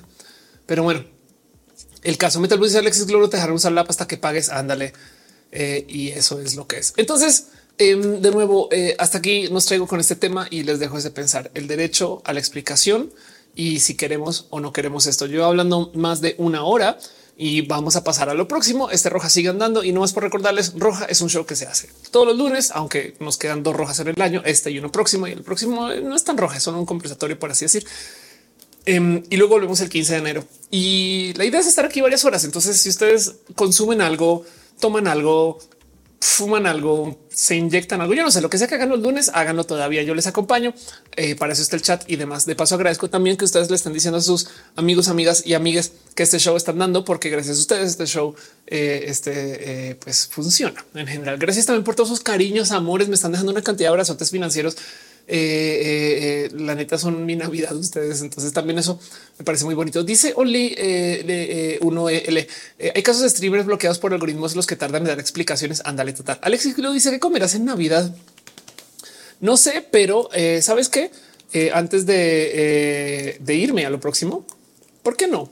Vamos a repasar el muy tradicional, el website más importante eh, el conteo de días para el recalentado. Recalentado.mx, que si ustedes no saben de este website, acérquense y escuchen lo importante que son las tradiciones navideñas. En recalentado.mx tienen un conteo de cuántos días faltan para el recalentado. En este caso faltan 20 días y 17 horas, 17 minutos y segundos hasta el milisegundo. Así que ahí les dejo, ahí les dejo el fino dato por si no sabían de la existencia de este lugar. Eh, y yo creo que esto es lo que yo estoy esperando, esperando comer. Guadalupe dice nunca se hace roja, no se va a dejar de ser roja. Roja siempre se mejora y se mejora en los diciembre. Diciembre es mi mes como de investigación y desarrollo. Entonces eh, me van a ver haciendo streams. Sí, pero roja, roja vuelve después del 15. Caro dice recalentado siete días comiendo pozole, tamales, pots de celebración. Alexis dice recalentado es mejor que la comida recién hecha. Claro que sí. De hecho, Yo no sé exactamente qué pasa con los procesos químicos de la comida, pero em, es mejor. Es todo lo que tengo que decir. Eh, desinteresante seguir random joints como todos los lunes. Qué chido. Muchas gracias. Eh, y entonces en eso Vámonos con lo próximo. Hablemos de noticias y cosas que pasaron la semana y les dejo ahí el dato del derecho a la explicación para lo que les sirva esto en la vida o no más para entretenernos platicando de un tema en general. La neta, esas son las cosas. Gracias por compartir los amigos, amigos que este show están dando eh, y gracias por dejar sus abrazotes financieros porque de verdad que em, eso es lo que hace que Roja funcione. Pero bueno, Fernando Cernas dice va a ser el Retro Game Fest. Yo creo que no, porque eh, justo en esos días estoy en otro evento, pero bueno, Cheja dice más bacterias, más sabor. Yo voy a decir que sí con eso. Ahí va la pleca y vámonos con las noticias.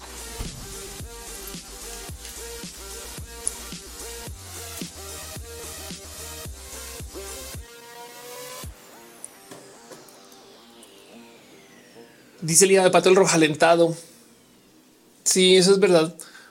Oigan, que si les interesa, em, cada quien, ¿no? O sea, no, no, no me tienen que tomar mis recomendaciones con esto pero estuve en dos entrevistas bonitas esta semana, entonces se las dejo ahí para su saber. Una em, que se llama El viaje con Alexis eh, de Onda, de Anda, eh, donde estuve hablando una cantidad de temas muy bonitos y voy a estar publicando las demás en mis redes sociales, la verdad, ahora que lo pienso. Pero eh, la otra es Rayo Manguito Chupado. Me llena mucho el corazón porque son colaboraciones chidas y bonitas y entonces se las dejo ahí por si quieren ustedes empaparse de eso. No tienen por qué. O sea, también a fin de cuentas, eh, este eso va a estar ahí en el Internet por mucho tiempo, pero bueno. Y solo yo no creo tener eh, cena de Navidad.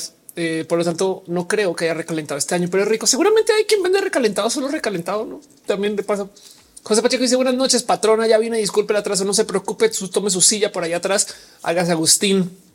Pero bueno, Alexis Glow dice yo ando viendo rojalentado de la cuarentena que cagado. O sea, me dice 362 días para el próximo besotón el 2024. Claro que sí, eso también.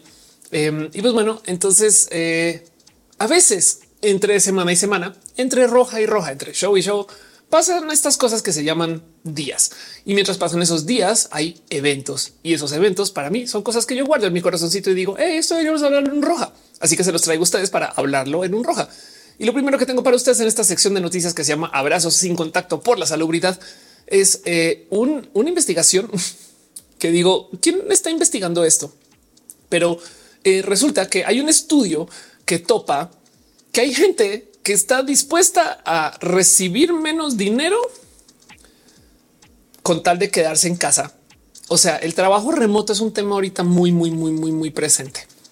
Y yo siempre he dicho que el trabajo remoto se debería de pagar incluido el lugar. O sea, si tú estás trabajando en tu casa, tú te responsabilizas por tu papel de baño más, por tu papel de la impresora más y por muchas cosas, no por tu Internet. Yo siempre he dicho, ¿por qué no le puedo rentar a mi oficina? Mi oficina, no? O sea, en vez de que paguen la renta ya, pues que me paguen a mí. Evidentemente eso nunca va a pasar. Entonces apareció este estudio que me parece un poco tóxico, son, pero que topa que el 45% de la gente, según ese estudio, estaría dispuesta a recibir menos dinero a cambio de tener un trabajo remoto garantizado. Y esto me rompe el corazón un poco, porque primero, ¿quién está investigando esto? Y segundo, que no se enteren los jefes.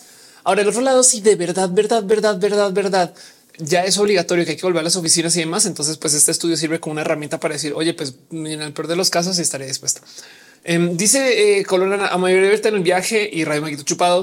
Eh, Pablo escuché el viaje, pero ahora lo voy a ver. Por supuesto, yo también vi el episodio de Manguito. Joyas ambos, qué chido. Metal Club Blue dice: Yo te invito recalentado. Qué chido. José Pacheco dice: Buenas noches, buena patronita. Carranco dice: Hola, Feli, excelente noche. Muchas gracias.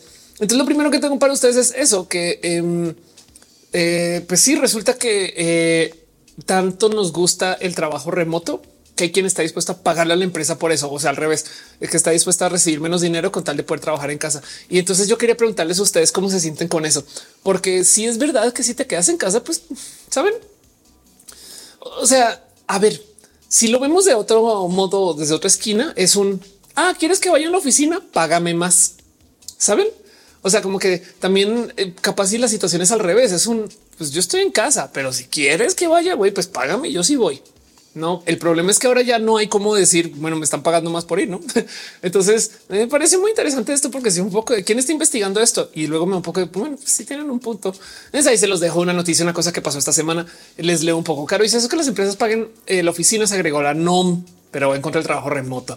Chávez dice los empleadores estamos obligados en México a dar dinero para luz de Internet. Qué chido. Alexis Luis era hermoso el trabajo remoto. Lo extraño un montón. Eh, si uno a mí lo dice o admitirlo, pero estaría dispuesto a hacerlo. Digito Love dice buenas noches. Pues se dice em, eso de que dice un estudio. Ok, sí, claro.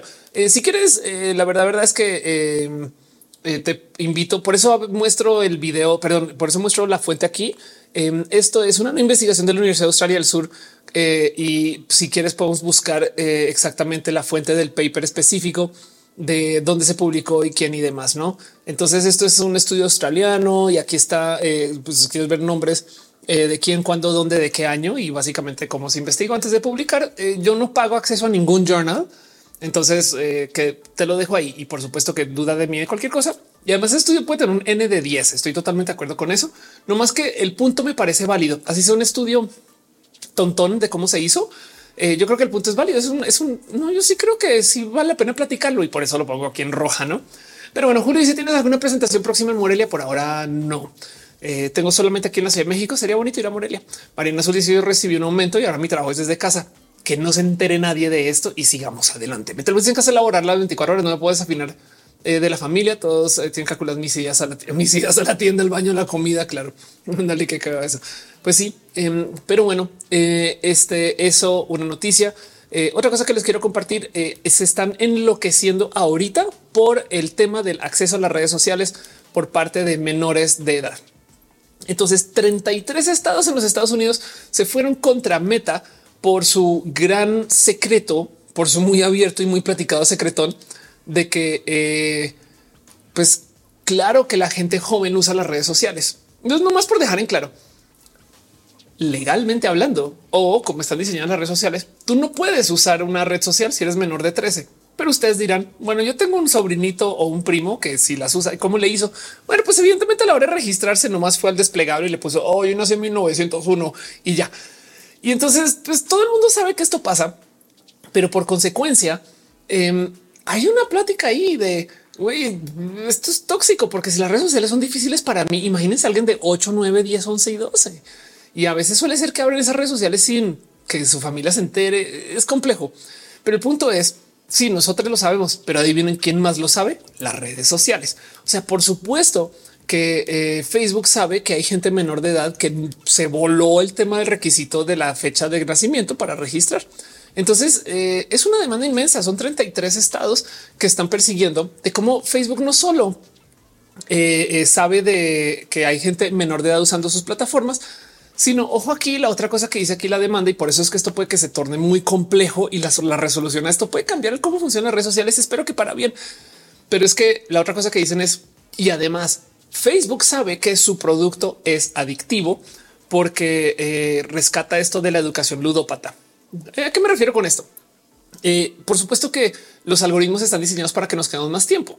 Si tú estás usando Instagram, Instagram sabe más o menos cuánto tiempo te quedas en la plataforma y justo antes de irte te muestra cosas que hacen que te quedes más. No sé si les ha pasado que de repente hay una foto que dices no mames y le dan scroll y luego no la vuelven a ver. Eso. Entonces, por supuesto que saben que su red social pues, le habla a, la adicción, a la ludopatía, esas cosas y lo han publicado y es un tema que claro que se discutió. Pero si saben eso y a la par saben que hay gente menor de edad usando la red social, entonces tenemos un doble problema porque es un poco entonces qué están haciendo con eso, no? Y pues bueno, em, se los comparto porque esto capaz y se vuelve un tema grande. Ojalá y esto se vuelva muy mediático y la gente lo discuta y tenga repercusiones y haga que las redes sociales tomen un pelito más de responsabilidad, por lo menos con la gente menor de edad. Pero bueno, Metal dice algunas redes y piden que cargues tu INE. Ándale. Eh, dice Alexis Glow, crees que las redes empiezan a pedir? Imagínate. En esto dice te amo yo a ti. Gracias por estar acá. Eh, dice Capitán Carro Negra cuando ponen 1901. Sí, la neta, si le das, le das así al desplegable 1900. Esa es mi edad, es lo que tengo y listo. Em, entonces, por un lado, esta demanda va a causar mucho ruido porque menores de edad, entonces con los niños no, pero por otro lado también es porque de verdad que pues yo creo que tienen un punto válido. Las redes sociales saben que su producto es medianamente nocivo, tóxico y saben que hay gente menor que lo ocupa. Entonces yo creo que eso eh, eh, eh, pues amerita una plática y ojo también, porque también quiere decir que si saben que son personas menores de edad, esto sale todo de la demanda, no? Lo que están diciendo es a ver, si Facebook sabe que estas personas son menores de edad, entonces está levantando información y datos de gente menor de edad. Así que eso es lo que está ahorita en debate, porque Facebook se va a tener que defender por no, no, no, no estamos levantando información de gente que sabemos que son menores de edad. Pero bueno, Josué el les me está hablando de que eh, Jesús González eh, es mi salvación y yo, yo no sé si ese Jesús es tan chido. El González, pues Oscar que dice, o bueno, y el otro también de paso. Oscar dice con, con, que eso luego pierdes tiempo buscando la foto.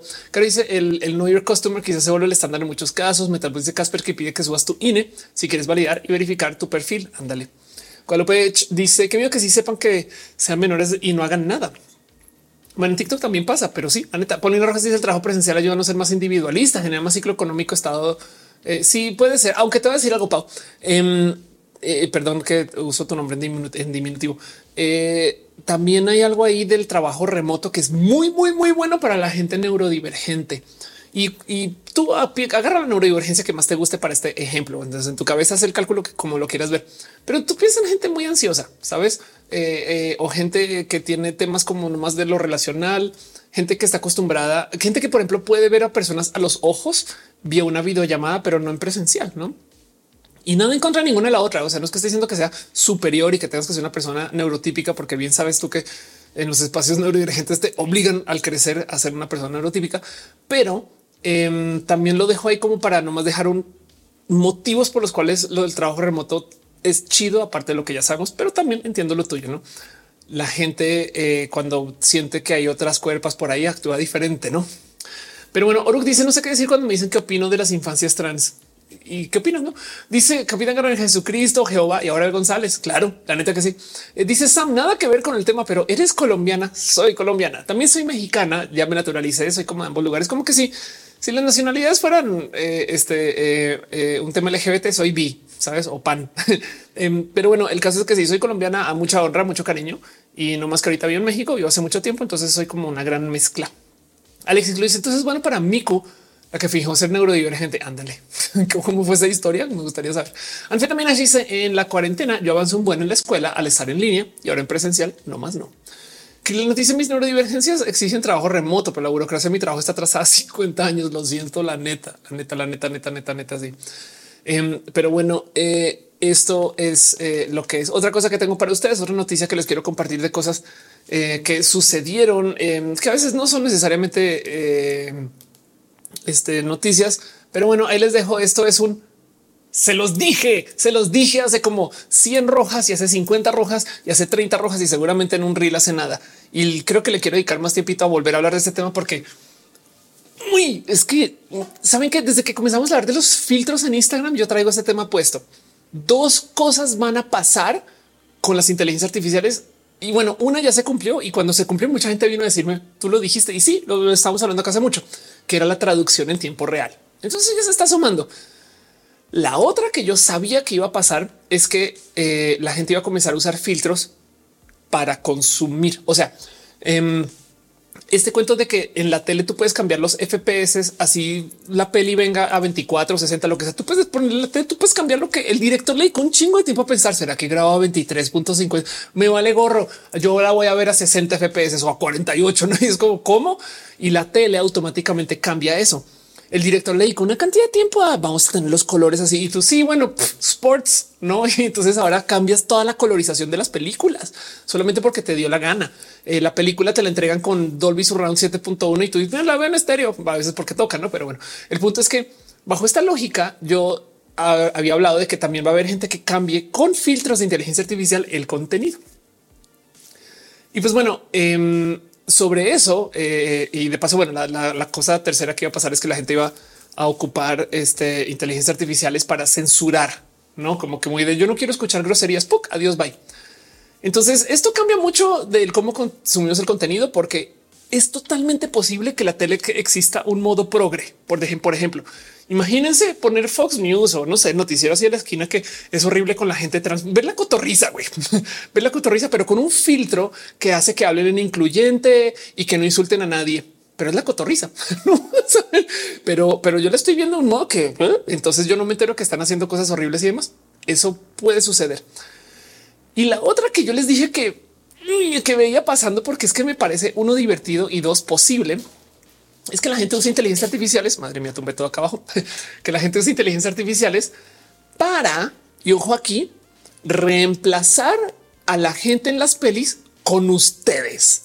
A mí me parecería de huevos y se super va a poder ver Avengers, pero yo cambio ahí en la sala de mi casa. Yo nomás en la tele le pongo modo escaneo y entonces mi pareja y su amigo y el vecino abajo y yo eh, escanean nuestros rostros y ahora automáticamente ponen nuestros rostros en Avengers. Entonces, listo. Y Ofelia es Hulk. Me explico. Em, y entonces ahora ves la peli, pero eres tú y eres tú ahí en la pinche peli. Y yo creo que eso va a suceder. Y lo digo porque ya a veces medianamente pasa ese cuento que de repente suben videos de Toxic y eres tú, no? Como que eso puede pasar. Pues bueno, eh, Electronic Arts le, les cacharon con una patente que y porque es que esto me parece un tema súper, súper, súper heavy. Una patente que quieren ocupar para que las inteligencias artificiales en los videojuegos puedan usar tu voz para doblar al personaje. Entiéndase, vas a poder jugar un juego de Electronic Arts, nombre en su juego de Electronic Arts favorito, pero escanea tu voz Electronic Arts y ahora tú eres la voz. Entonces tú te escuchas a ti hablar, güey. Y esto ya es una realidad. O sea, es como que sí tenemos la tecnología para hacerlo. Sobre decir que la reacción a esto es güey, yo no le voy a confiar a inteligencia artificial nunca mi voz, ni menos mis datos, no? Pero de todos modos es una conversación rara, no? Porque esto puede llevar a más cosas. Capaz el día de mañana no solo es tu voz, es tu rostro también. Em, entonces, imagínense jugar, no sé, un Metal Gear donde tú escuchas a tu primo decirte cosas. Güey, sería muy friki eso. Y el punto aquí es que esto puede suceder. Así que yo les comparto que está sucediendo, así como el tema de la traducción en tiempo real. Esto también va a pasar. Si veo a alguien abusando del escaneo de tu rostro, tu voz, tus facciones, tu altura, tu color de cabello, yo no sé, para meterte al juego. Y yo lo veo venir por este motivo. Los Mi en el Nintendo, tú diseñas tu personaje más o menos y te mete al juego. Pues entonces imagínense cuando eso sea, cuando eso sea fotorrealista no saben cómo me parece bien raro todo ese cuento. Y además, porque igual y la voz que tú subes ahí no necesariamente tiene que ser la tuya, puede ser la de alguien que está contigo. Está interesante. Como dice Capitán Guerrero, qué intenso eso. Anda, Julio Sierra dice: ¿Será la solución a lo de las redes sociales? Puede ser. Alexis lo dice: Yo quiero que cerramos una película de Titanic para que el Jack me dé este me amor. Ciclotita dice: eh, Iré a verte el show del 14. Muchas gracias. Qué chido. Por supuesto, super. Sí, ese show va a estar lleno de abrazos y ahí va a estar estos que en la Ciudad de México. Y Alberto dice: Imagina las voz, pero la voz de tu papá. Pasan años y muere sigues jugando tu copia configurada con su voz. No mames, qué triste historia. Y sí puede suceder. Dice Capitán Guerrero va a pasar más horas jugando así. Help. Juaco Gutiérrez dice ay no, yo prefiero es un personaje de Nintendo que usar mi imagen.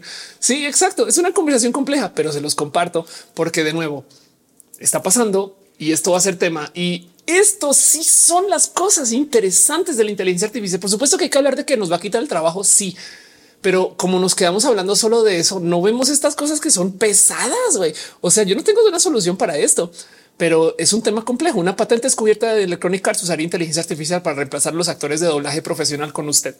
Este y pues bueno, esto es eh, lo que está ahí.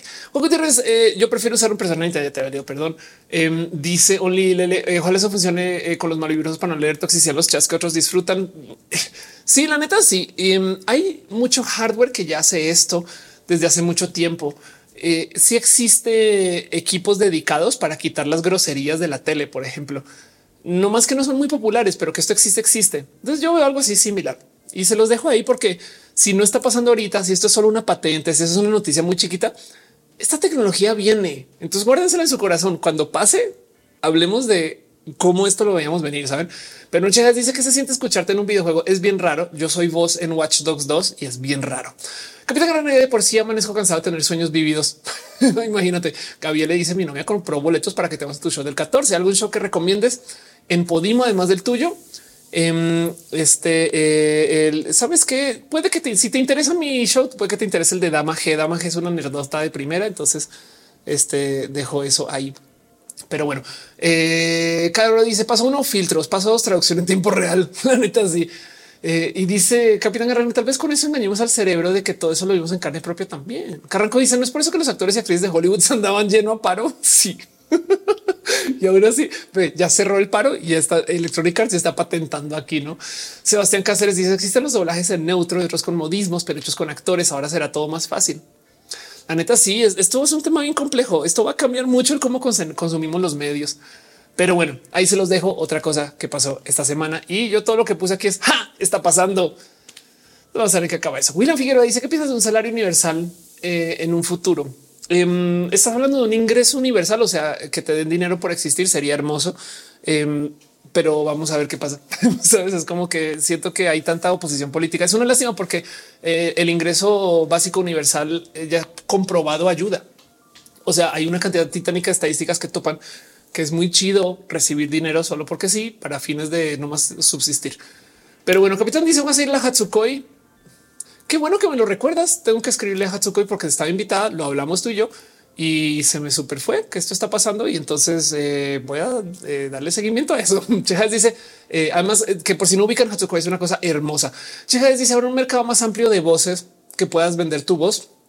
Ahorita recomiendo sí debe de haber, pero ahorita en este momento yo creo que eso se debe estar yendo al carajo en llamas porque estamos viviendo en la era de la voz clonada. Entonces, si tú pones una voz a la venta, te lo super prometo que te la pueden clonar y de modos impunes. Tristemente, Scaleca dice a su vez era como muy útil para personas que no saben leer, no pueden ver o entender ciertos idiomas. Eso la neta sí. Eh, y de paso hay una plática ahí también acerca de cómo también esto va a revivir dialectos y hablas regionales y esas cosas, no? Pero bueno, para dice de que va el live. Ahorita estoy leyendo noticias. El live es un tema general, luego noticias, luego preguntas y respuestas. Em, y entonces sigamos con ese cuento de las noticias. Y ahorita yo me quedo aquí para preguntas y respuestas de todo lo que quieras, Farid, de todo lo que quieras hablar. Eh, no más la idea es acompañar los lunes, que son días complejos y difíciles. Y pues bueno, el caso. Entonces, em, otra noticia, otra cosa que quiero compartirles a ustedes nomás es celebremos esta hermosa tecnología. Yo lo celebro porque soy nerd, pero a veces me da un poquito de oigan, si quiero hablar de esto 10 segundos. Em, el estándar de Ethernet cumple 50 años. 50 carajos años. Yo he hecho unas cosas muy raras con Ethernet. A ver, nomás para explicar, Ethernet es el estándar de comunicación de cables de red, o sea, el famoso cable de red, el que conectamos a la compu y demás, el que evitamos por tener Wi-Fi. Eso Ethernet y es un estándar muy divertido porque eh, entonces los cables tienen millones de modos en los cuales se pueden construir. Yo construyo mis propios cables eh, eh, de red pues cuando puedo. Ahorita yo estoy en un piso 9 este estudio está en un piso 9 y mi departamento está siete pisos más abajo. Y yo tengo mis modems, routers y sistema internet abajo y tiré un cable de red arriba en el mismo edificio, cosa que eh, se hizo con em, este mucho cariño y ayuda que de la gente que eh, estaba cableando en su momento. Pero bueno, el punto es que yo misma hice esta como red de casa de dos departamentos y esto eh, para mí es como parte del pues qué bonito que es el Ethernet que se presta para esto, porque ese cable está pasando por lugares muy raros y se dobla y no sé qué. A mí me causa como un poco de güey, es un chingo de datos para un cable que puedes doblar 90 grados, no? Por así, no entre muchas cosas. Olile le dice: Creo que antes de pasar a ponerme imágenes de gente en pelis, de haber leyes contra el mal manejo. Dice que arrancó tanto cable no genera demasiado ruido. Hay estándares de cuánto cable puedes tener y la respuesta es sí pero em, el tema es que puedes, eh, o sea, uno para Ethernet, la verdad es que puedes tener una cantidad larga de cable antes de necesitar replicar la, señal, no? Pero bueno, Farid dice otro Farid, ¿dónde? Ándale, total. Em, este, y pues bueno, el punto aquí es que eh, nada, yo nomás quiero celebrar con ustedes. Celebremos que eh, el formato lleva andando 50 años, porque vas en este mundo de tecnología que una cosa exista por 50 años dice mucho. Hay mucha gente que cablea diferente, gente que cablea en su casa con fibra óptica, que parece eh, pues pinche burgués. Pero bueno, em, hay mucha gente que este, eh, ocupa sistemas diferentes. Hay una cosa muy bonita que pasa con Ethernet y es que el sistema de los cables, por ejemplo, tiene un estándar de el orden de los colores que tú te lo puedes volar. Tú puedes cambiar el cómo cableas dentro del cable cuando lo construyes, siempre y cuando sea consistente por toda la red. Evidentemente, esto quiere decir que tu red es única y que tienes que tener cables únicos para esa red. Y esto hay quien lo usa como medida de seguridad. Entiéndase, Em, hay edificios eh, donde para poderte conectar a la red tienes que usar un cable de red hecho para ese edificio. Solo decir que eso te lo puedes volar muy rápidamente con una cantidad de hardware que está hecho para corregir cuando tú no cableas bien, pero de todos modos me parece hasta divertido que esto sea parte de Ethernet y ni hablar de todo lo que existe por encima, parte del cableo, por supuesto. O sea, como que el estándar de el cómo conectamos cosas, cómo se arma, cómo se fabrica, cómo se construyen. Esto es una cosa interesante, pero de nuevo que se haga algo por 50 años seguidos en el mundo de la tecnología para mí es todo un logro. Entonces se los comparto nomás por nerdear del tema, porque a mí por algún motivo me gusta nerdear de cables. Caliente dice hola, te amo yo a ti. Muchas gracias. Capitán Garra Negra dice miau, miau. eh, dice Scarlett, o sea que para boomers eso congenere y tanto que se pelan con eso. Dale. Pues bueno, eh, lo último que tengo para compartirles a ustedes es eh, esta noticia eh, un poquito de horrible, pero bueno, em, acerca de gente en la secundaria en Estados Unidos que salió a marchar por los derechos LGBT. Entonces hay un movimiento que se llama las mamás por la libertad. Esto es en Estados Unidos eh, y las mamás por la libertad hicieron todo este cuento acerca de cómo en las escuelas no se debería enseñar temas LGBT em, y de que querían limitar el acceso a la información y más. Y en la secundaria, secundaria, o sea, gente muy joven marcharon en contra, lo cual dice mucho acerca de cómo Imagínense toda esta gente diciendo con los niños no y los niños de no, no, sí, con los niños sí, güey. no saben cómo que algo así. El Brice Pira de San Mauricio Desmadre Nuevo León. Eh, creo que te había respondido, pero no más por volverlo a mencionar. Eh, ya no es desmadre porque volvió a Nuevo León. No, entonces esperemos. Si Colotita dice no siempre es el cable azul con el que se activa la bomba. no es muy divertido. No eh, imagínate, es una, es una gran leyenda eso. Sería divertido igual que de todos modos que quien construya la bomba eh, tenga eh, la decencia de hacerlo con estándares de cableado, no puede ser. José Pacheco dice los libros comunistas de AMLO. Eh, Oshamin deja un corazoncito. Muchas gracias.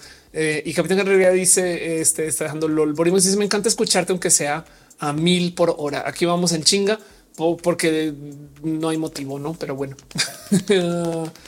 pues bueno, el caso es que eh, sí les comparto eso. Eh, esto digo, yo creo que no sé por qué recuerdo que esto en México también había pasado pero hay algo ahí que me rompe el corazón de oye, carajo, es que si sí es gente que está marchando desde la secu, no como que yo siento que yo, el primero que todo, cuando yo estaba en la seco, yo me sacaba los mocos. De hecho, yo por ahí como que hasta la prepa todavía me sacaba los mocos, pero el punto es que eh, saber que esto sucede, pues me da un poco de wow, no? Eh, y yo creo que también deja ahí un en claro que, pues sí, claro, es verdad que bajo todo este cuento de que con los niños no y no sé qué lo habla, no se está consultando mucho a los niños, no? Pero bueno, Eric Pérez dice ahora sección semanal de Twitter y su salida de anunciantes. Em, yo creo que lo único que tengo para eso eh, es eh, este, la última plática que dio Elon Musk. Sabes que ah, va, ok, metámosla acá, porque eso sucedió hace seis días, entonces todavía funciona. Y entonces, por invitación de Eric Pérez, se añade una noticia más y es que Elon Musk nuevamente eh, está hablando mal de Twitter. ¿Y saben qué me da rabia ahorita? Hay dos noticias de Elon Musk. Una, esta eh, y acerca de cómo eh, ahuyentó otra vez y metió a Twitter otra vez en problemas y otra de cómo lanzaron su cibertroca. Y entonces la cibertroca de Elon Musk, uno, carajo, está buena de muchas cosas. O sea, si es un eh, vehículo innovador que tiene una cantidad de cambios y ajustes que puede que no se pueda vender en Europa por su diseño, por eso otro tema. pero wow, como hizo unos cambios muy drásticos que dentro del mundo de la de coches y vehículos, yo creo que sí les está moviendo la aguja muy loco. Uno de esos es eh, como los aviones, los aviones no tienen conexión entre mandos, controles y las superficies de, control, o sea, en las alas, no flaps, esas cosas. ¿Por qué? Eh, pues porque todo se controla con computadoras, se llama fly by wire. O sea, tú el avión se controla con un cable. Entonces, ¿qué puede pasar? Que se corta el cable, pues nada, no hay cómo controlar las alas aviones inmensos de vieja época había conexión directa. O sea, el piloto movía y había un enlace directo hasta el ala. Y entonces en los coches, pues si tú mueves el volante, hay una conexión directa a las ruedas hasta la Cybertruck. Esta camioneta no tiene conexión alguna y entonces si se queda sin, batería andando, pues ni modo. Ahora también es un coche eléctrico, entonces no se queda sin batería. Eh, el punto es que eh, todo es como un mando de videojuegos y entonces eso va a cambiar un poco el cómo funciona y mucha gente está hablando de eso, pero a la par, cómo se está celebrando el cambio de lo que trajo Elon Musk al mundo y todas esas cosas que decían de, de Tesla. Elon Musk tuvo este momento loquísimo donde básicamente le dijo a los anunciantes vete al carajo. Entonces no sé si lo vieron, seguramente sí. Fue un berrincho tototototote, como dice Scarlett Cat, porque el cuento fue el siguiente. Le preguntaron a Elon que por qué cree que pasó que mucha gente se fue de anunciar en Twitter. Y entre todo y todo, Elon bajó la cabeza y dijo, sí, puse tweets horribles. Hasta aquí vamos bien. Pero también fue un poco de, pero ni modo, o sea, es lo que es y Twitter es lo que es. Y entonces le dijeron, bueno, pero esas personas se van y se volvió y dijo, ¿sabes qué? Que si se van, que se vayan. Entonces el güey que les entrevistando le pregunta, pero no, no es esto malo para Twitter. Le dice. Que sea el carajo.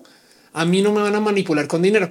El tema es que como lo presentó, pues el güey se ve acelerado, ansioso, eh, haciendo chistes como muy como de así de primaria, actuando como niño de primaria pidiendo con popularidad y para rematar se está como viendo como que muy acelerado. Entonces hay gente que está genuinamente poniendo sobre la mesa la discusión de qué consume este güey que está así acelerado, no como que si hay gente que habla acerca de qué tipo de consumos puede hacer que tú actúes así. Y la respuesta no está tan fuera de lugar tampoco. Entonces, ¿qué está haciendo todo esto? Que menos gente esté en Twitter y que Twitter sea aún más tóxico. Y literal, lo que dijo Elon Musk fue que si se va la gente que anuncia en Twitter, entonces el mundo va a saber que los progres quebraron Twitter. Saben, y es un poco de quién piensa así, güey. O sea, perdón, no, no, los progres no, no quiebran Twitter. Es que tú estás haciendo estupideces y entonces no estás fomentando que alguien quiera invertir sobre tu red. Dice Borimex fue horrible y de mal gusto a su parte. Ándale, total. Eh, le dice acaba de escribir algo. Eh, eh, este ahí te vas por delante que me encanta. Claro. Eh, dice José Pacheco que si puede ser, sí, que puede estar consumiendo. No hay gente que está hablando de unas drogas muy avanzadas, ese tipo de cosas, pero pues el punto es que está la duda no de, de que y si el güey está como de verdad, mm, digo, es el hombre más rico del mundo y la verdad es que también, a ver, hay algo ahí para decir. Yo no soy fan de Elon Musk para nada, pero estamos hablando de que esto es el vato más rico del mundo que está haciendo chistes de la primaria si yo tuviera dinero para hacer chistes de la primaria a esa escala, híjole, me gustaría pensar que no lo estaría haciendo. Saben que no, no, yo soy serie y demás, pero es posible que algún día haga, alguna barra basada porque yo sé que sin dinero he hecho barra basadas, no? Entonces, como que a veces un poco de pues sí, güey, el güey de verdad está haciendo así de inmaduro porque carajo pinches puede. Güey. Pero es bien triste que por esa inmadurez Twitter se vaya al carajo. Yo personalmente estoy sufriendo por eso. Era mi red social y yo creo que muchas, no solo yo, sino que muchas cosas se están rompiendo ya que Twitter está extra roto. Y es una lástima, no? Porque por los berrinches de un niño tan millonario que es el hombre más rico del mundo, estamos pasando por acá, no? Entonces eso da mucha rabia. Pero bueno, el caso dice Cheja, ese es el foco money. Sí, total. La neta, sí, la neta, sí. Eh, José Pacheco siempre lo quieren justificar por tener eh, si por estar en el, este, espectro. Oli le dice eh, puso un sobre café en un refresco de cola combinado con bebidas energéticas y se aceleró de más. Ándale. Sí, entonces, pues bueno, eso es lo último que tengo yo de Elon Musk y gracias por eh, traérmelo a colación dentro de todo esto platicado, porque si todas las semanas estamos hablando acerca de una amada sección que es como Twitter se está quemando en llamas. Y pues siendo esta la última vez que vamos a hacer sección de noticias del año, vale la pena también hablarlo. No, pero bueno, dice me rondó nunca usar Twitter. King Robert dice lo hemos casi la peor crisis de los 40 que he visto. La neta, sí. Saben que me da a mí un poco de, o sea, pues sí, de nuevo, si tienes tanto dinero que puedes hacer esas estupideces, entonces como dices, bueno, pues eso es lo que hace el güey, ya no se acabó. Pero del otro lado hay algo ahí como del, eh, pero pues es el hombre más rico del mundo. No puede hacer algo un poquitín pelito, pelito, pelito más como aterrizado. Pues no.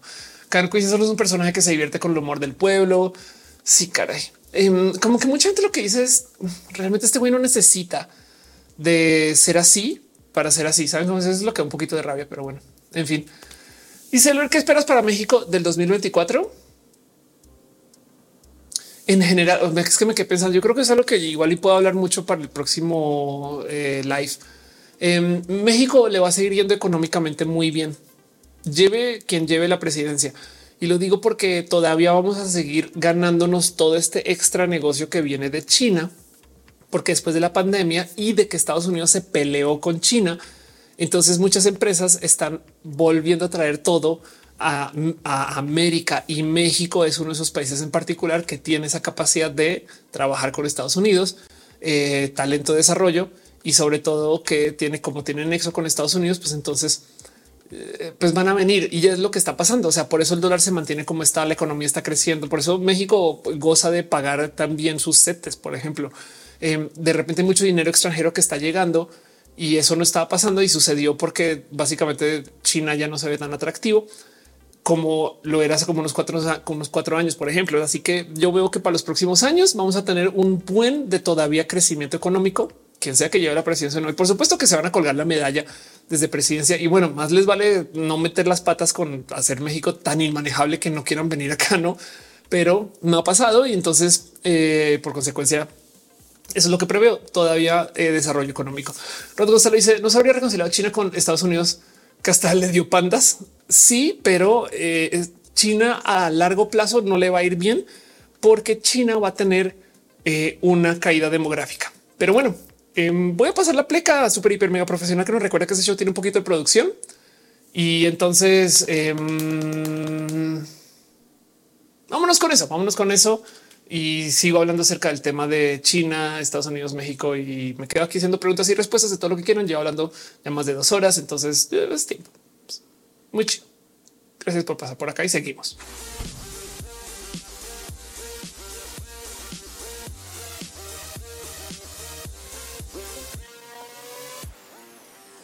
¿Qué pasa con China? China compró los medios en el 2000 como 10, si lo recuerdan. ¿Se acuerdan que Batman fue a China de repente?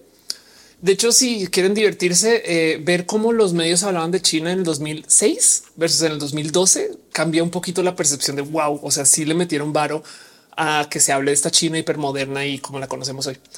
Y el tema es que China eh, tiene un tema de crecimiento demográfico que va a tener que confrontar. De paso, como muchas otras cosas, también ya hicimos un rojo acerca de esto, del futuro del crecimiento demográfico para varios países. Y China sabía muy bien el mierda en el que se iba a meter. Entonces, China eh, decrease demographic, China demographic decline. Em, chequen esto. Se espera que de aquí a futuro eh, China pierda por lo menos entre 300 o 400 millones de personas. O sea, el reto demográfico de China es inmenso. Ahorita tiene como 1300 millones de personas y se espera que baje a 800 millones. O sea, sigue siendo un tema grande. O sea, me explico, se sigue siendo, o sea, China todavía va a tener eh, este, eh, una cantidad inmensa de gente, pero Acuérdense que en el sistema capitalista de crecimiento se requiere que tu país esté creciendo y China no se ve que esté buscando llenar ese hoyo demográfico, sobre todo de 500 millones de personas con inmigración. Así que es muy posible que a futuro la economía china se vaya otra vez como muy en declive, no más porque no está creciendo. Va a ser una economía muy fuerte, muy grande, con mucha producción. Sí, pero esta etapa de crecimiento china eh, definitivamente fue en parte China diciendo tenemos que crecer todo ya y hacernos el centro del mundo antes de que se vaya carajo todo.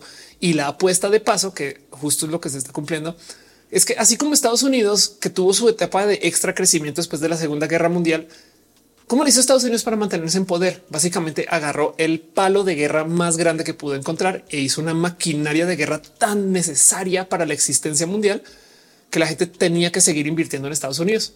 China está haciendo lo mismo. La idea es hacerse indispensables desde lo que tenga que ver con sus capacidades de, pues literal de seguridad, según no. Entonces eh, el tema eh, es que eh, esto es difícil de negociar y la verdad es que Estados Unidos y a China le sirve tener una relación positiva. Trump mandó eso al carajo, ya estaba medio roto de todos modos. no más que Trump fue muy radical con sus cosas porque así es Trump.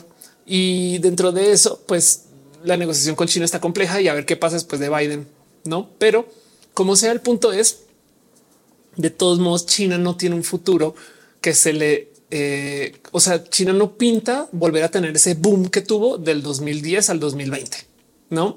Y eso entonces es el tema que a negociar. Entonces mucha gente lo que está diciendo también es déjense no solo el boom chino, Em, también hay algo ahí del que, pues sí, todo el mundo puso todas sus fábricas en solo un lugar. Entonces hay muchas empresas que comenzaron a, atomizar sus inversiones y sus presencias. Entre eso, pues por eso tienen ahora una fábrica, por ejemplo, aquí en México.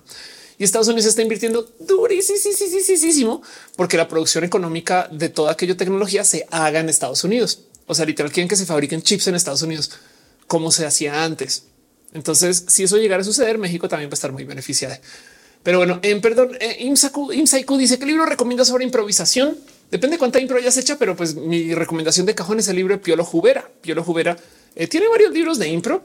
Entonces, si ya leíste el que siempre recomiendo, eh, que este es un libro acerca de impro eh, para la vida real, no? O sea, que se llama La vida es una improvisación. Em, Piolo tiene un libro que te, o sea, depende. O sea, si eres una persona que te está hasta ahora asomando la impro, búscate este. La vida es una improvisación y es posible que digas Ophelia, este ya lo conocía. Bueno, si ya juegas impro y ya tienes como más cosas aquí, aquí una recomendación bonita. Lo que no sé si lo vas a poder conseguir, pero lo dejo ahí de todos modos. Se llama Fugando con Juego. Este es un viejo libro de Piolo Jubera que Piolo mismo capaz eh, lo recuerda porque lo escribió, pero eh, este, bueno, yo lo recuerda todo. Em, pero bueno, el punto es que aquí tienes lo que quieras, lo que quieras en juegos de palabras. ¿Te gusta el rap? Fugando con juego. ¿Te gusta la impro eh, este, de poesía, música, canción? Fugando con juego. Lo recomiendo mucho. Pero bueno, em, dice Oliver, la gente china se está yendo y tiene mucho que ver con el sistema de puntos que manejan. Ándale, sí, total. Sí, China, luego de tener su boom de crecimiento, ahora está apretando con todo lo que puede y a ver para dónde va eso. No, pero bueno, piñas, piñas, piñas. Eh, gracias Saiku por dejar tu donativo. Y bueno, el el Juana dice trabajo en call center y acaban de actualizar eh, que debemos preguntar pronombres. Me tocó el entrenamiento en tema de género a los miembros de mi equipo. Qué chido, qué chido leer eso. Qué bonito. Rodo Gonzalo dice, por ejemplo, según que eh, producen más de mil modelos al día, derrocando a Sara muchos grandes de la moda. Pero si nos ponemos a competir a ese nivel, nos vamos a acabar el mundo más rápido. Eso es verdad. dice Sora Aldama, ¿crees que la India sea la nueva China? Desafortunadamente no, y digo desafortunadamente porque India sí podría y necesitaría producir a las capacidades que tenía China, porque también hay mucha gente que vive en la India. India no es un país que fabrique. Se hiper enfocaron en software y hacen software chingón.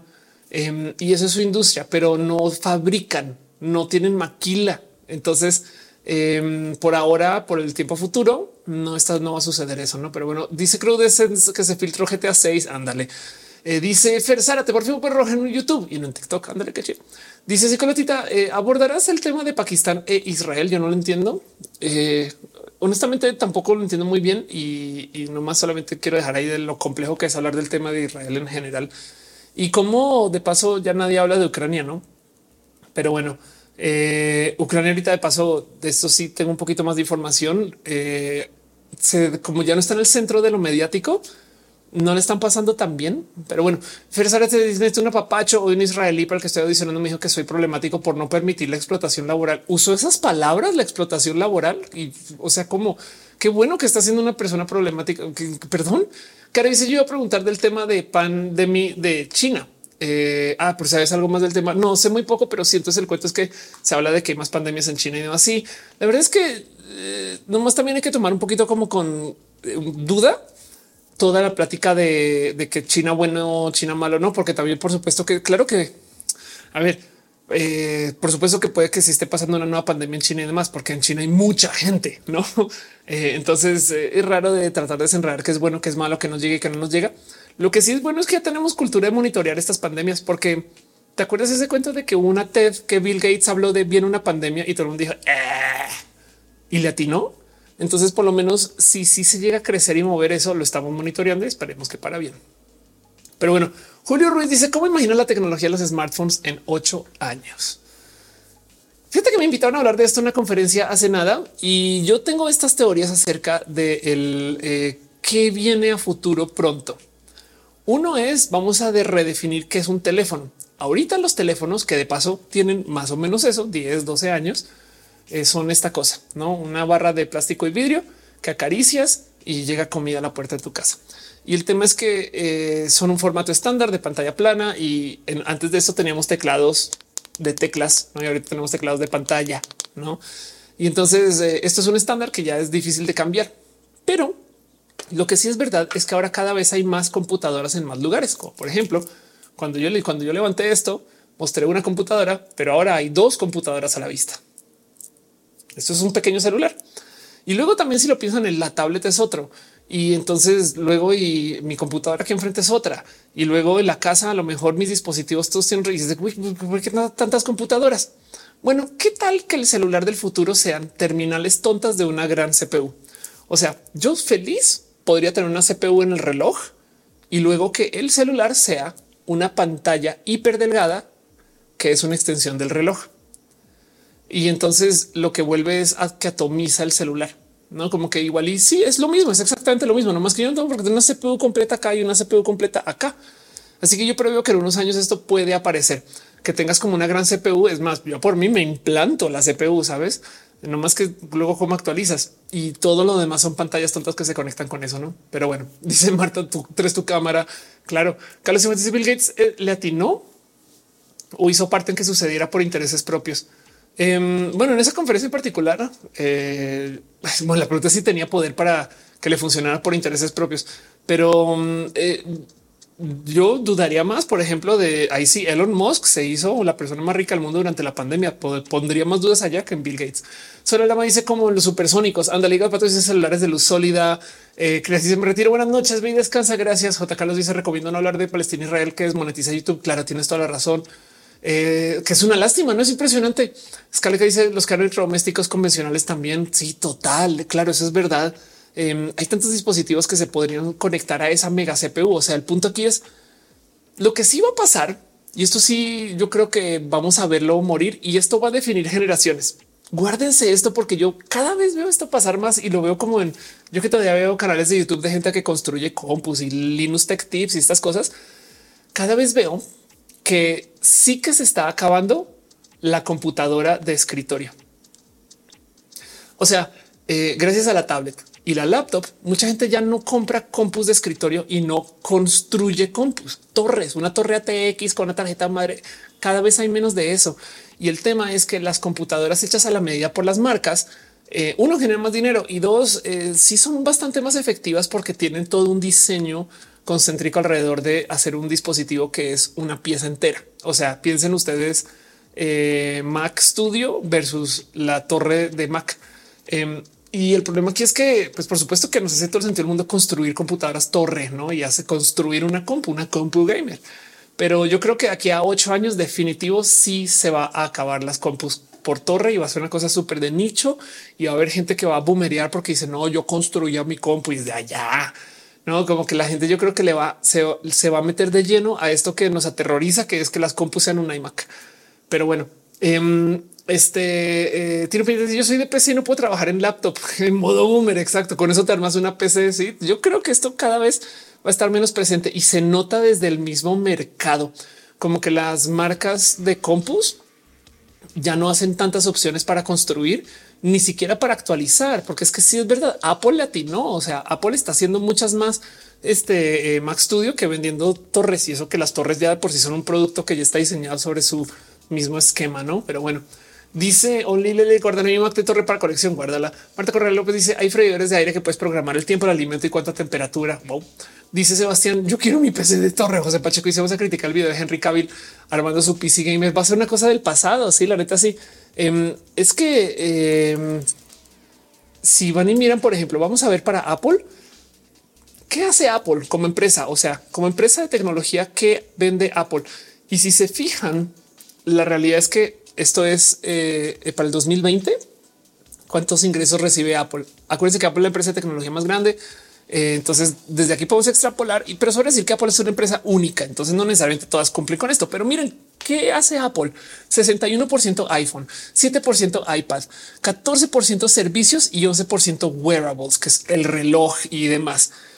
¿Qué queda de la Mac? 8%, menos del 10% de la empresa de tecnología más grande es computadoras de torre. Entonces, por supuesto que a futuro, el futuro es más celulares y tablets y modos de hablar con el celular en la tableta. Así a mí me pasa que, por ejemplo, para hacer reels, yo todo, o sea, esto sí es de boomer. Yo mis reels y mis TikToks los edito en Final Cut, pero luego todavía los tengo que pasar al celular para hacer algunos procesos que solo se pueden hacer en el celular, como los captions.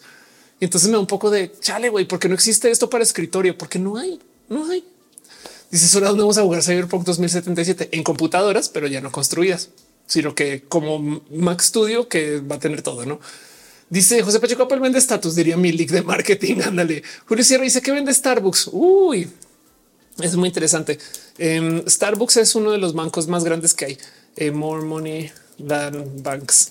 Esto te va a divertir mucho. Em, este Starbucks Ve esto aquí. Esto es una noticia del 2000 o es el 2016. Em, Starbucks es eh, un banco porque tiene tanto dinero en las tarjetas de fidelidad que de hecho maneja más dinero. Esta, esta infográfica es vieja, pero maneja más dinero que bancos físicos y casi, o sea, em, se acerca básicamente al acervo de dinero de, sistemas de tarjeta de crédito, American Express y demás. Y el motivo por el cual les va también con eso es porque tú compras una tarjeta, la recargas y se te olvida. Y ese dinero lo tiene Starbucks. Entonces, entre recargas recurrentes y demás, y que maneje tanto dinero plástico, son un gran banco. Ahí te lo dejo.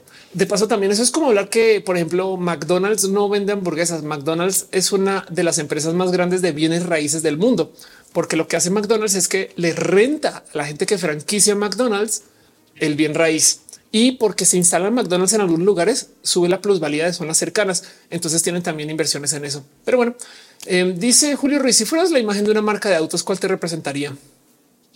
Mini Cooper. dice el joven no trabaja en call center. Ah, ya te leo, perdón. Eh, Irina dice yo grabo con la cámara de TikTok, edito con Premiere y luego vuelvo al cel para poner captions. Exacto, la neta sí. Y llega un momento donde lo único que tiene mi cámara ahorita que no tengo en el celular son grandes lentes, lentes chidos y bonitos que me gustan. Final Cut lo que tiene es una interfaz grande, pero la verdad, verdad es que editar en el celular no le veo como una pérdida en eficiencia, no más que editar con los dedos sí me toma más tiempo que con el mouse. Pero bueno, Capitán Guerrero dice quedé y permanecí. Solo dama dice cómo es el problema de derechos de autor que tiene Mid Journey eh, y los sistemas de inteligencia artificial en general.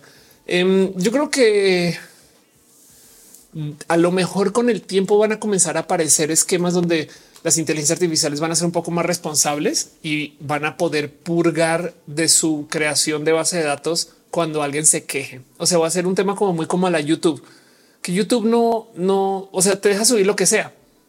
Y sí, tiene un sistema que automáticamente cacha si hay algo con derechos de autor por ahí. Pero hay unas cosas que dices, ¿cómo acabó esta película acá? Ahora, si tú vas y te dices, hey, eso es mío, entonces ahí lo bajan. Yo creo que van a comenzar a aparecer métodos para que bajen cosas de las inteligencias artificiales, lo cual nos trae un problema. Y si bajarlo implica que baja el material fuente más no lo que aprendió a hacer. No, y el tema aquí es que eso es bien complejo porque hasta con seres humanos se puede decir lo mismo. Sí, está bien, no puedes tocar covers de metálica, pero aprendiste a tocar guitarra como metálica. No, ah, carajo. Dice Marta Corral López, soy más antigua, edito y grabo en piedra. soy tu fan. John Jairo Morales Salazar dice cuál es la mejor herramienta para aprender inteligencia artificial para los que no somos boomers, pero milenios un poco viejos. Em, yo solo sé decir una cosa a esa pregunta y es Platzi. Eh, Platzi tiene grandes escuelas donde puedes como tomarte tiempo. Y lo bonito de Platzi es que tienes un esquema para hablar con gente que también está aprendiendo y Platzi eh, es justo una escuela como de eso. Hace una se me fue de este cuento del total, pero se me está hablando con alguien acerca de escuelas en línea. Me dicen es que Platzi podría enseñar tanto más. Podría ser una gran escuela de cocina, pero se enfocan en la gente que quiere aprender de tecnología. Y yo sí tiene toda la razón. Solo también se pones un video de Luis Miguel, te banean pinches empresas de tecnología. Eso es verdad. Este es que dice bienes raíces, lo de no son departamentos, paps, compra Starbucks, bro.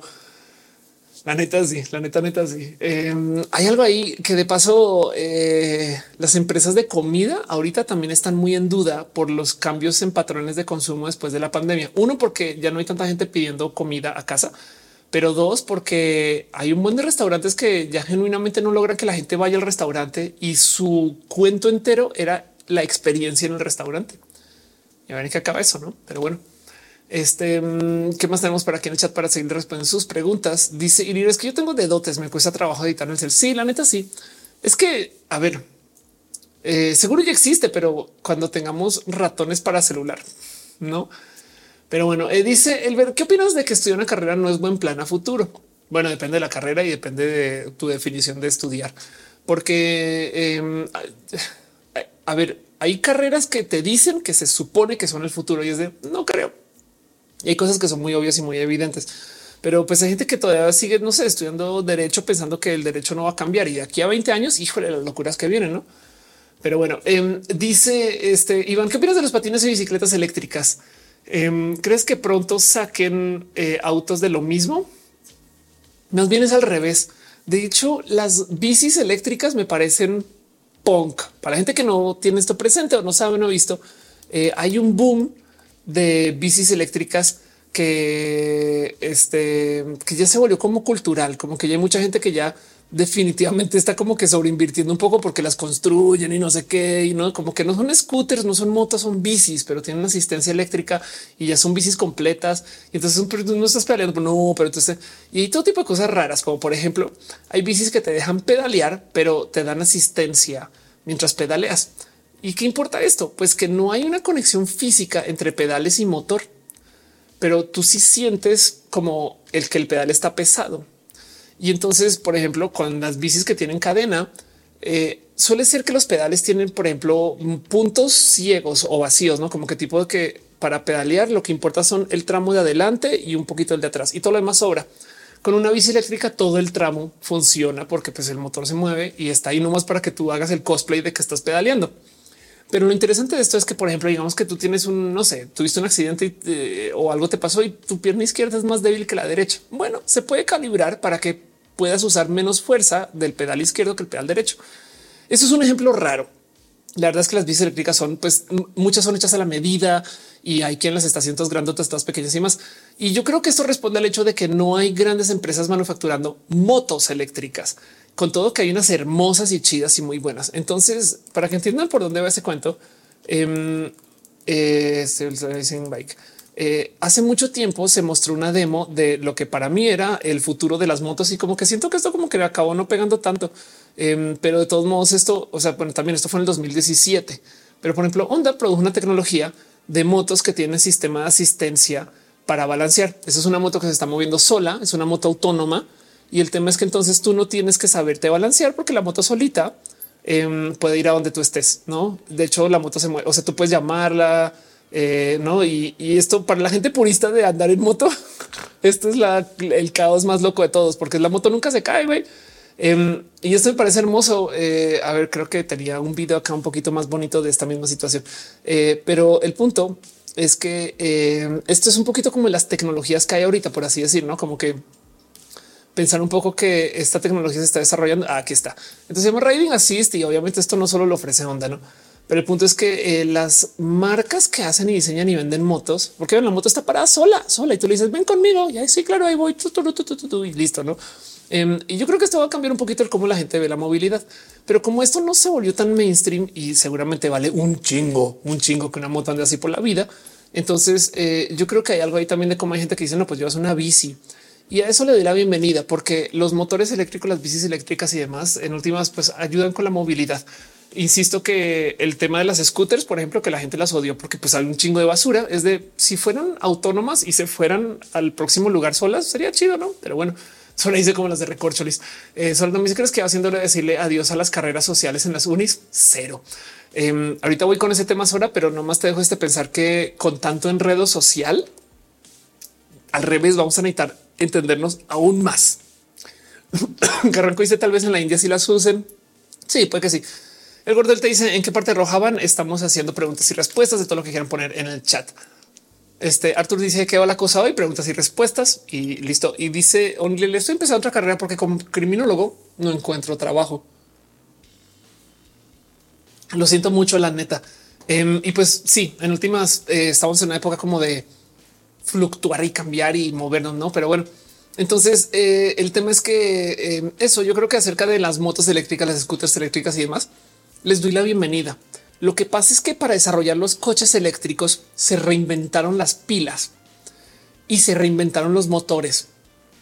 Y hay algo ahí que pasa. Yo sé que minar litio es del carajo. Yo sé que no es ético, no es bueno. Yo sé todo eso lo sé.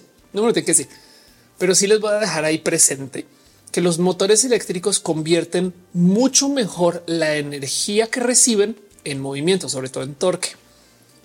Entonces es un problema porque el químico que más retiene energía, bueno, que podemos como comprar y usar, no? Porque pues hay unos muy chingones, pero son tan caros y tan difíciles de hacer que no entran en juego.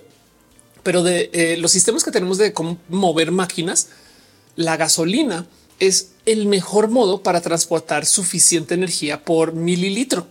Me explico. De la gasolina podemos sacar una cantidad inmensa de energía que del litio no tanto. El problema es que los motores de combustión toman toda esa energía y la malgastan. Bueno, no la usan tan bien como los motores eléctricos.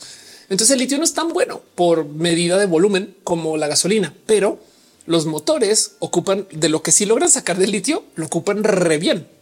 ¿A dónde voy con esto? Que las bicis, las scooters y demás, pues ahorita están pasando por un boom de desarrollo de nuevas tecnologías de wow, me estás diciendo que con motor así chiquito puedo mover toda la pinche bici. Sí, eso está pasando.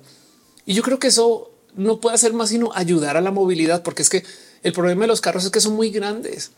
Entonces así sean eléctricos, pues todavía ocupan un chingo de espacio para mover solo una persona. Así que le doy la bienvenida, no para, para no más acabar de responder eso de qué opinas acerca de las bicis eléctricas y demás. Le doy la bienvenida a que la gente está usando sistemas alternos de movilidad. No, pero bueno, eh, Valdir dice algo pasa con el tema de hidrógeno, no mucho. Y el problema con el tema de hidrógeno es que sí, no hay poca, hay poca voluntad para que sea masivo. Para eso dice la bici. Si no usas clips o tocles, pierdes la mitad de energía en la pedaleada. Ándale. Eh, dice Artur, yo estoy convencido de que esta nuestra misión es explotar este planeta hasta acabarlo y algún día cosecharemos el sol. pues puede ser. Dice Susana, yo quiero comprar una moto eléctrica. Yo siempre quería una moto eléctrica desde hace rato, la neta. Pero, pero ojo, es que yo también soy bien fifas para algunas cosas. Yo sería muy feliz con una super bike, o sea, así de pendeja, de, de, de, de, de, de, vato idiota. Yo sé. Sí, pero me mamaría tener esas eléctricas. Este un le dice una carrera de programación y puedo juntarlo con criminología. Qué chido es. Eh, dice Ernesto González. Sí, a las carreras sociales. Eh, la decía, me imagino el segundo piso del periférico lleno de bicis. Qué hermoso, la neta. Sí, dice Artur. Yo te entiendo. Yo tenía una Yamaha 900 exacto. Sí, te digo es, esas, motos. Sí, exacto. Sí, una moto que tenga un nombre este de algún dispositivo para hacer daño japonés. Eh, Marco te dice también se usar una especie de cochezotes unidos, una fila que la gente comparte con rutas definidas. Se le podría llamar metro. La neta sí, pero eh, no sucede tanto. Y sabes qué pasa? El problema aquí es que eh, ni siquiera el gobierno invierta en el metro. Sabes como que también hay algo ahí muy roto de cómo carajo no existe ningún modo para tener un sistema privado de metro. No es lo óptimo, pero digo, si el gobierno no lo está invirtiendo, o sea, por eso es que nos gusta Uber y no taxis, porque los taxis son regulados y hechos por el gobierno, mientras que Uber es un sistema privado para tener literal taxis. Es más, ahora hoy en día son literal taxis. Pero el punto es que eh, si se pudiera tener una mezcla de metro privado y metro público, no más que eso no va a pasar. Y además suena rota la propuesta igual, no? O sea, suena, suena un poco, no parece tan chido igual, pero el punto es que ni siquiera el gobierno invierte en el metro. Entonces está un poco mm, qué rabia. Dice Cheja, con Samsung puedes usar mouse, suena chido. seguramente para el iPhone hay algo así, pero bueno, este dice es interesante que es, que es eh, Platzi, Platzi, eh, P L A T Z I. Entonces eh, es una universidad en línea, por no decir otras palabras eh, o como dice ahí, plataforma aprendizaje profesional en línea, Platzi. Este P A L T Z I.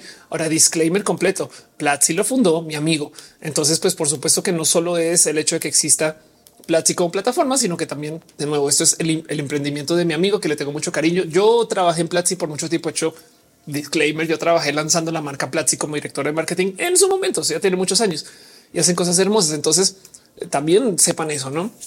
Pero recomiendo mucho. Si soy Platzi Liber, Luciana y Freddy Liber también. Luciano dice eh, está el suburbano que es de inversión privada, pero es costoso. Y Varenas dice cree que en algún futuro el dinero ya no sea necesario y por fin el ser humano sea merecedor del universo. Yo creo que nunca vamos a ser merecedores del universo, pero te voy a decir por qué. Porque el universo no sabe que existimos. Les valemos gorro. O sea, el universo es tan vasto, amplio, grande y titánicamente inmenso que ni siquiera sabe que aquí estamos. Em, y acerca del dinero, eh, desafortunadamente se ha comprobado muchas veces que necesitamos alguna forma de moneda de intercambio. Entonces los sistemas económicos existen porque toca economizar. No tenemos recursos infinitos, sin importar como lo que sea que estés pidiendo y midiendo. Capaz si tenemos una situación de abundancia tan, tan, tan, tan, tan amplia que se siente infinita, pero algún día las cosas se van a acabar y entonces dentro de eso toca economizar. Y como toca economizar, necesitamos hacer intercambio. Además, porque tenemos cierta capacidad de atención, tiempo de portar, de retener, no? O sea, em, de, todos modos, o sea, verlo así. La gente billonaria todavía tiene que comprar ropa. que alguien se las esté comprando. Sí, que se les llega a la casa. Sí, pero todavía no, no tienen una fábrica ahí en su casa. Bueno, ahora quién sí, no. El punto es que em, por consecuencia, vamos a necesitar una moneda de intercambio, un esquema estándar para poder hacer intercambio de bienes y por consecuencia entonces el dinero tristemente siempre existirá. Ahora, que exista con el sistema capitalista que tenemos, yo creo que eso sí lo podemos platicar o negociar, no? Pero bueno, que dice ya llegué. Oli, Oli. José Pacheco dice danos códigos de descuento en Platzi. Ya quisiera. Fíjate que me los ofrecieron. O sea, soy yo de yo soy profe Platzi. O sea, yo seguro los tengo, no? Pero bueno, el que, eh, pero lo que sí puedo decir es escríbele a Freddy Vega y díganle este, danos códigos de no, no lo hagan mentiras. Eh, bueno, si le escriben, díganle que lo quiero. Este dice JM en China nadie trae efectivo, pero si hay una moneda de intercambio. O sea, sí entiendo tu punto. De hecho, China se pudo digitalizar muy rápido, pero, pero si existe una moneda de intercambio, em, no se puede no tener dinero. Ahora, si están hablando de que lo que quieren eliminar es el dinero físico, les tengo noticias. El dinero físico se acabó hace mucho tiempo, aunque pensemos que no. Creo que para México la cifra es que el 80% del dinero es digital.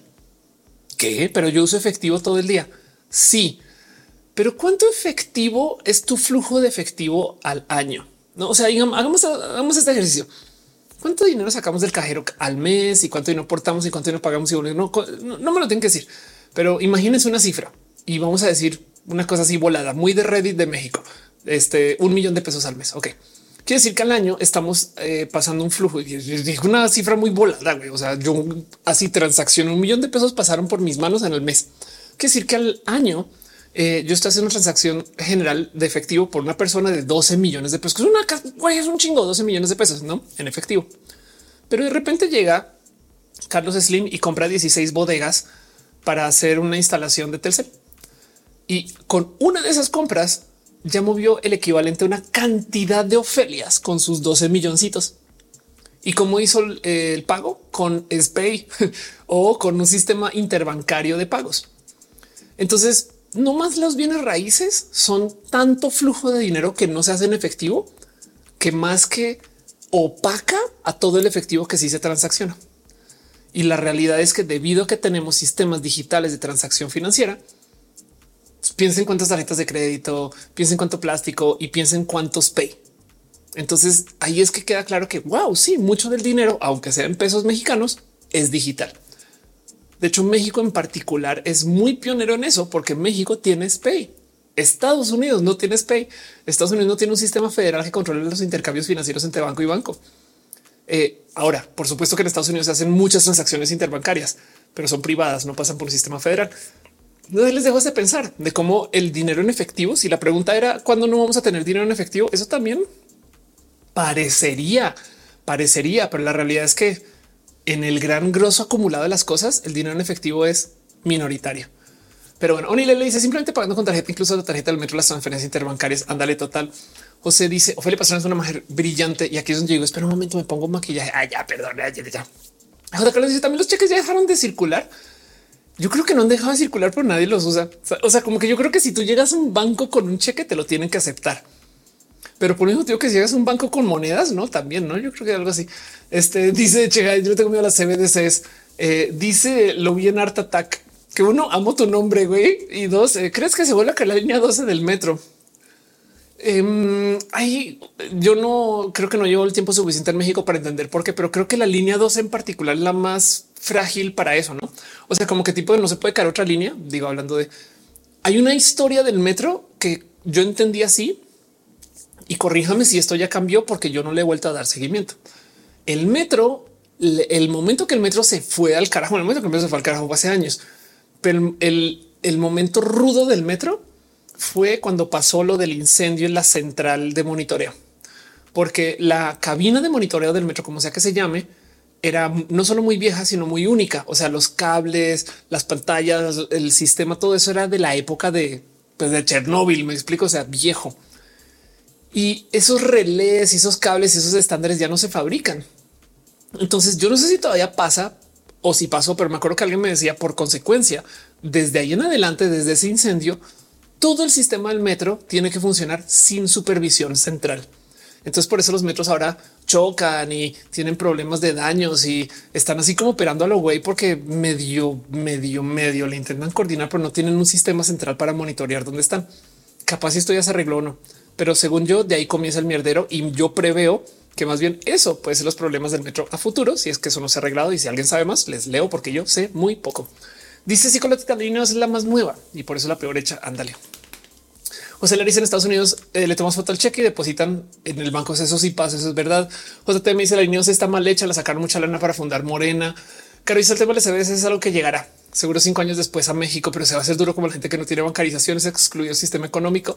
Y yo creo que solo por eso es que probablemente hacen que funcione. O sea, porque mm, el sistema digital de bancarización obliga a que se pueda monitorear más dónde está el dinero y los gobiernos quieren eso, ¿no? José Videos, perdón, yo sé videos. Dice: Me encanta cuando eh, te entras en temas de finanzas. Eres pro de lo, pero por favor, ya saca comunidad plataforma enfocada en análisis financiero. Le voy a dar vueltas a eso, porque sí, pues eso, en eso sí estudia, no? A fin de cuentas, pues soy economista. Es de Estados Unidos ya inició pruebas con su CBDC. Em, dice José Pacheco, así como el vato que va a pagar sus multas injustas en monedas de 10 centavos. Ándale, total. Em, sí, caray. Eh, dice eh, True en Hero. ¿Cuánto mides? 1.90 sin tacones. Eh, Romana se dice hace algunos ayeres hablaste cómo China se convirtió en el China de ahora. Quería ver de nuevo ese video, pero ya no lo encontré. Em, es una gran pregunta. ¿Cuál será? Yo creo que el video que estás pensando, o sea, donde yo hablo de esto, es el de el nuevo orden mundial. Entonces, ¿qué pasó? No me acuerdo si era antes de la pandemia, durante el caso. En algún momento se volvió viral el cuento del nuevo orden mundial.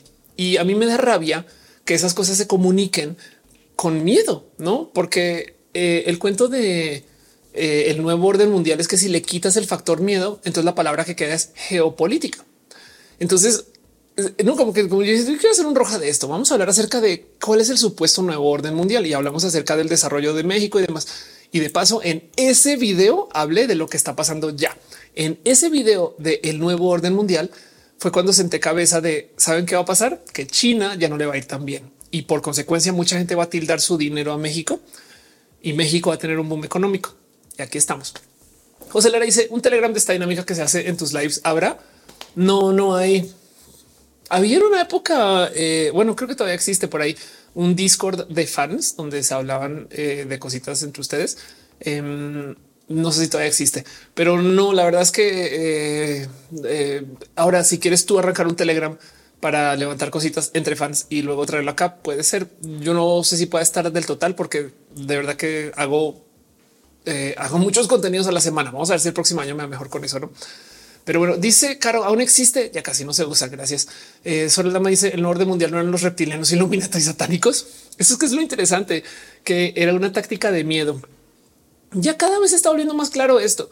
Pero el punto es que si las noticias te asustan o te despiertan de alguna reacción como muy como emocional, entonces es muy probable que sean falsas. Dice solo Dama resultaron ser mexicanos. Cada cabeza de los bancos ahora te cobran como 50 pesos o dólares por expedir un cheque. Espero que pesos. Em, sí, la verdad es que también supongo que quieren fomentar que la gente ya no los use, no como que no pueden eliminarlos. Es un cuento como eh, los billetes de baja denominación. No me acuerdo dónde era. Voy a decir Estados Unidos. No era en Estados Unidos, pero bueno, eh, como que se dieron cuenta que eh, no hace sentido tener billetes de un dólar. O oh, para ese chiste de un, no sé, bueno, no sé en México cuál es el, cuál es el más pequeño, 5, 2, 1 o en el caso. Entonces lo que dijeron es y si no los hacemos y ya, porque se usan de morra, pero el problema es que si no se hacen, entonces ya no puedes dar cambio exacto. Así que el gobierno tiene que perder dinero para que exista ese billete. Supongo que algo similar con los bancos. Los bancos no pueden decirte ya no uses cheques, pero pueden fomentar que no se usen y listo, no? Pero bueno, dice eh, Lin, eh, Lin Machio, ¿cuándo vas a empezar a hacer spaces en X? Yo no sé si vuelva a X. Em, seguramente sí, pero la verdad es que más bien todo aquí, eh, sobre todo porque X eh, tan, es tan, tan, tan tóxico como que si se pusieran las pilas con el tema de moderación, va, pero pues mientras estemos ahí, difícil. Pilla Piano dice hoy luces radiante. Te mando cariños gigantes y son gigantes porque tus abrazos también son gigantes. Gracias por asomarte por acá. ¿Qué pasa si no conocen a Pilla Piano? Dense una vuelta. Qué chido verte. Qué cool saber de ti. Chejas dice quitarán de circulación las monedas de 10, 20 y 50 centavos. Ándale. El verde dice Bausan y sus aliens. Qué chistosos somos los mexicanos. Sí, la neta sí, es muy divertido. Yo sé video y se siente bonito cuando me pagan con cheque. Me siento muy vintage. Total. Es digo siempre y cuando no hagas como el ajolotito que guardan el billete, pero bueno. Ese cuento de paso, como me da risa la gente que dice que la recuperación económica de México es porque la gente está ahorrando porque quiere guardar sus billetes de ajolotito. User dice eh, que le gusta mi cabello. Muchas, muchas gracias. Eh, Sora dice ha sido medida Yucatán bastante. Eh, si antes iba mucho más y mucho cariño con Mérida en general. Hay mucha gente de la diversidad hermosa ya y chida de paso y podría volver feliz en cualquier momento. Eh, dice eso y a ver, moderar. este sí, moderar. Eh, One dice ya cancelaste a tu tío por tener contacto con Epstein o a tu jefe por solapar a Escobar. Em, no sé de qué carajos estás hablando, pero eh, este eh, voy a decir que sí.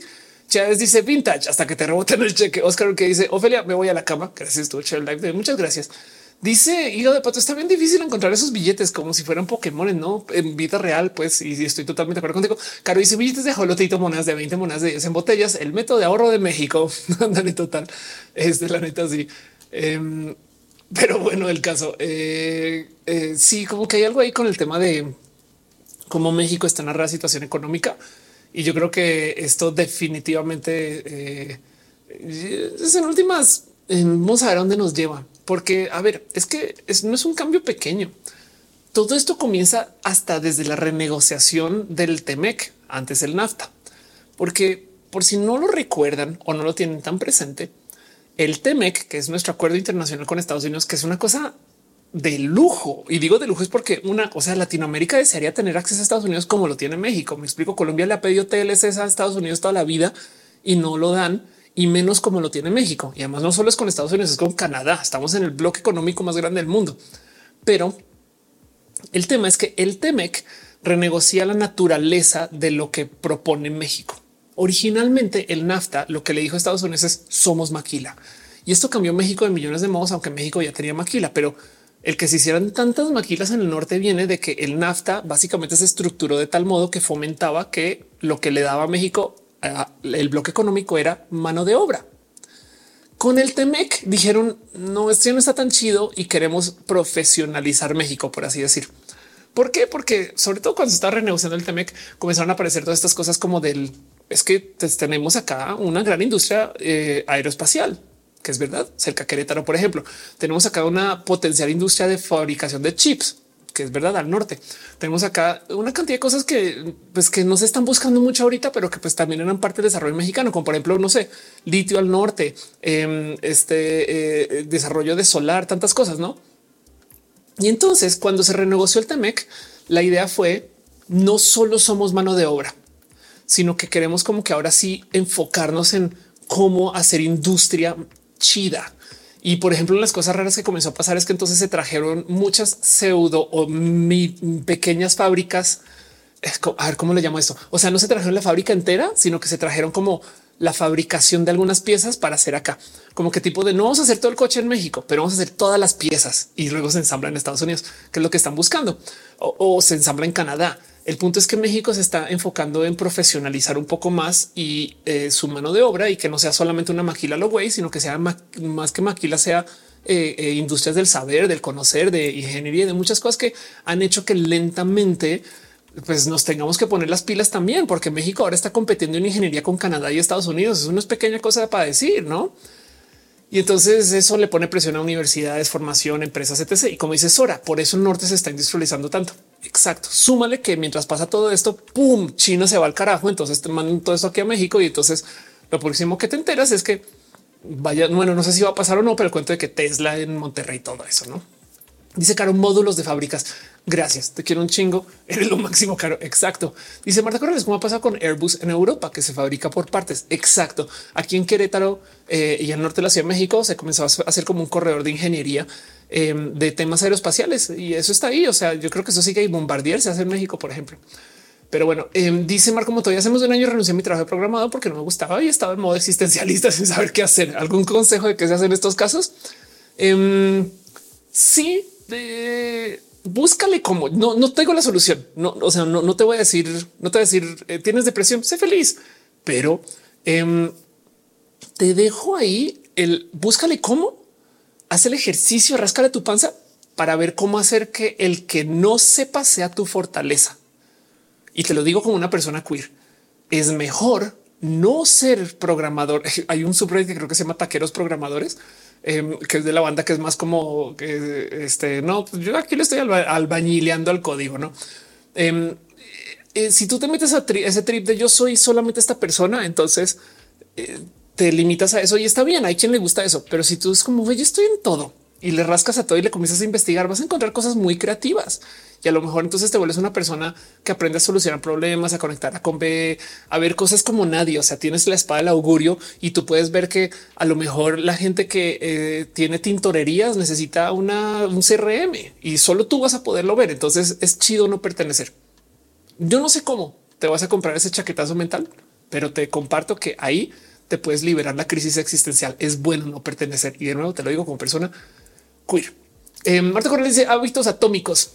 Ese libro ayudó mucho mejoras hábitos. Ay, qué chido. A mí me ayudó mucho. Eh, Chevo dice saludos desde el TikTok y gracias por asomarte. Ya dice cuando se actualiza la escuela de diversidad en Platzi para volver a tomar. Según yo le siguen añadiendo cosas. Lo que pasa es que hace rato que no sé, eso es verdad. ¿eh? Solo dice por qué el sur de México está tan poco industrializado.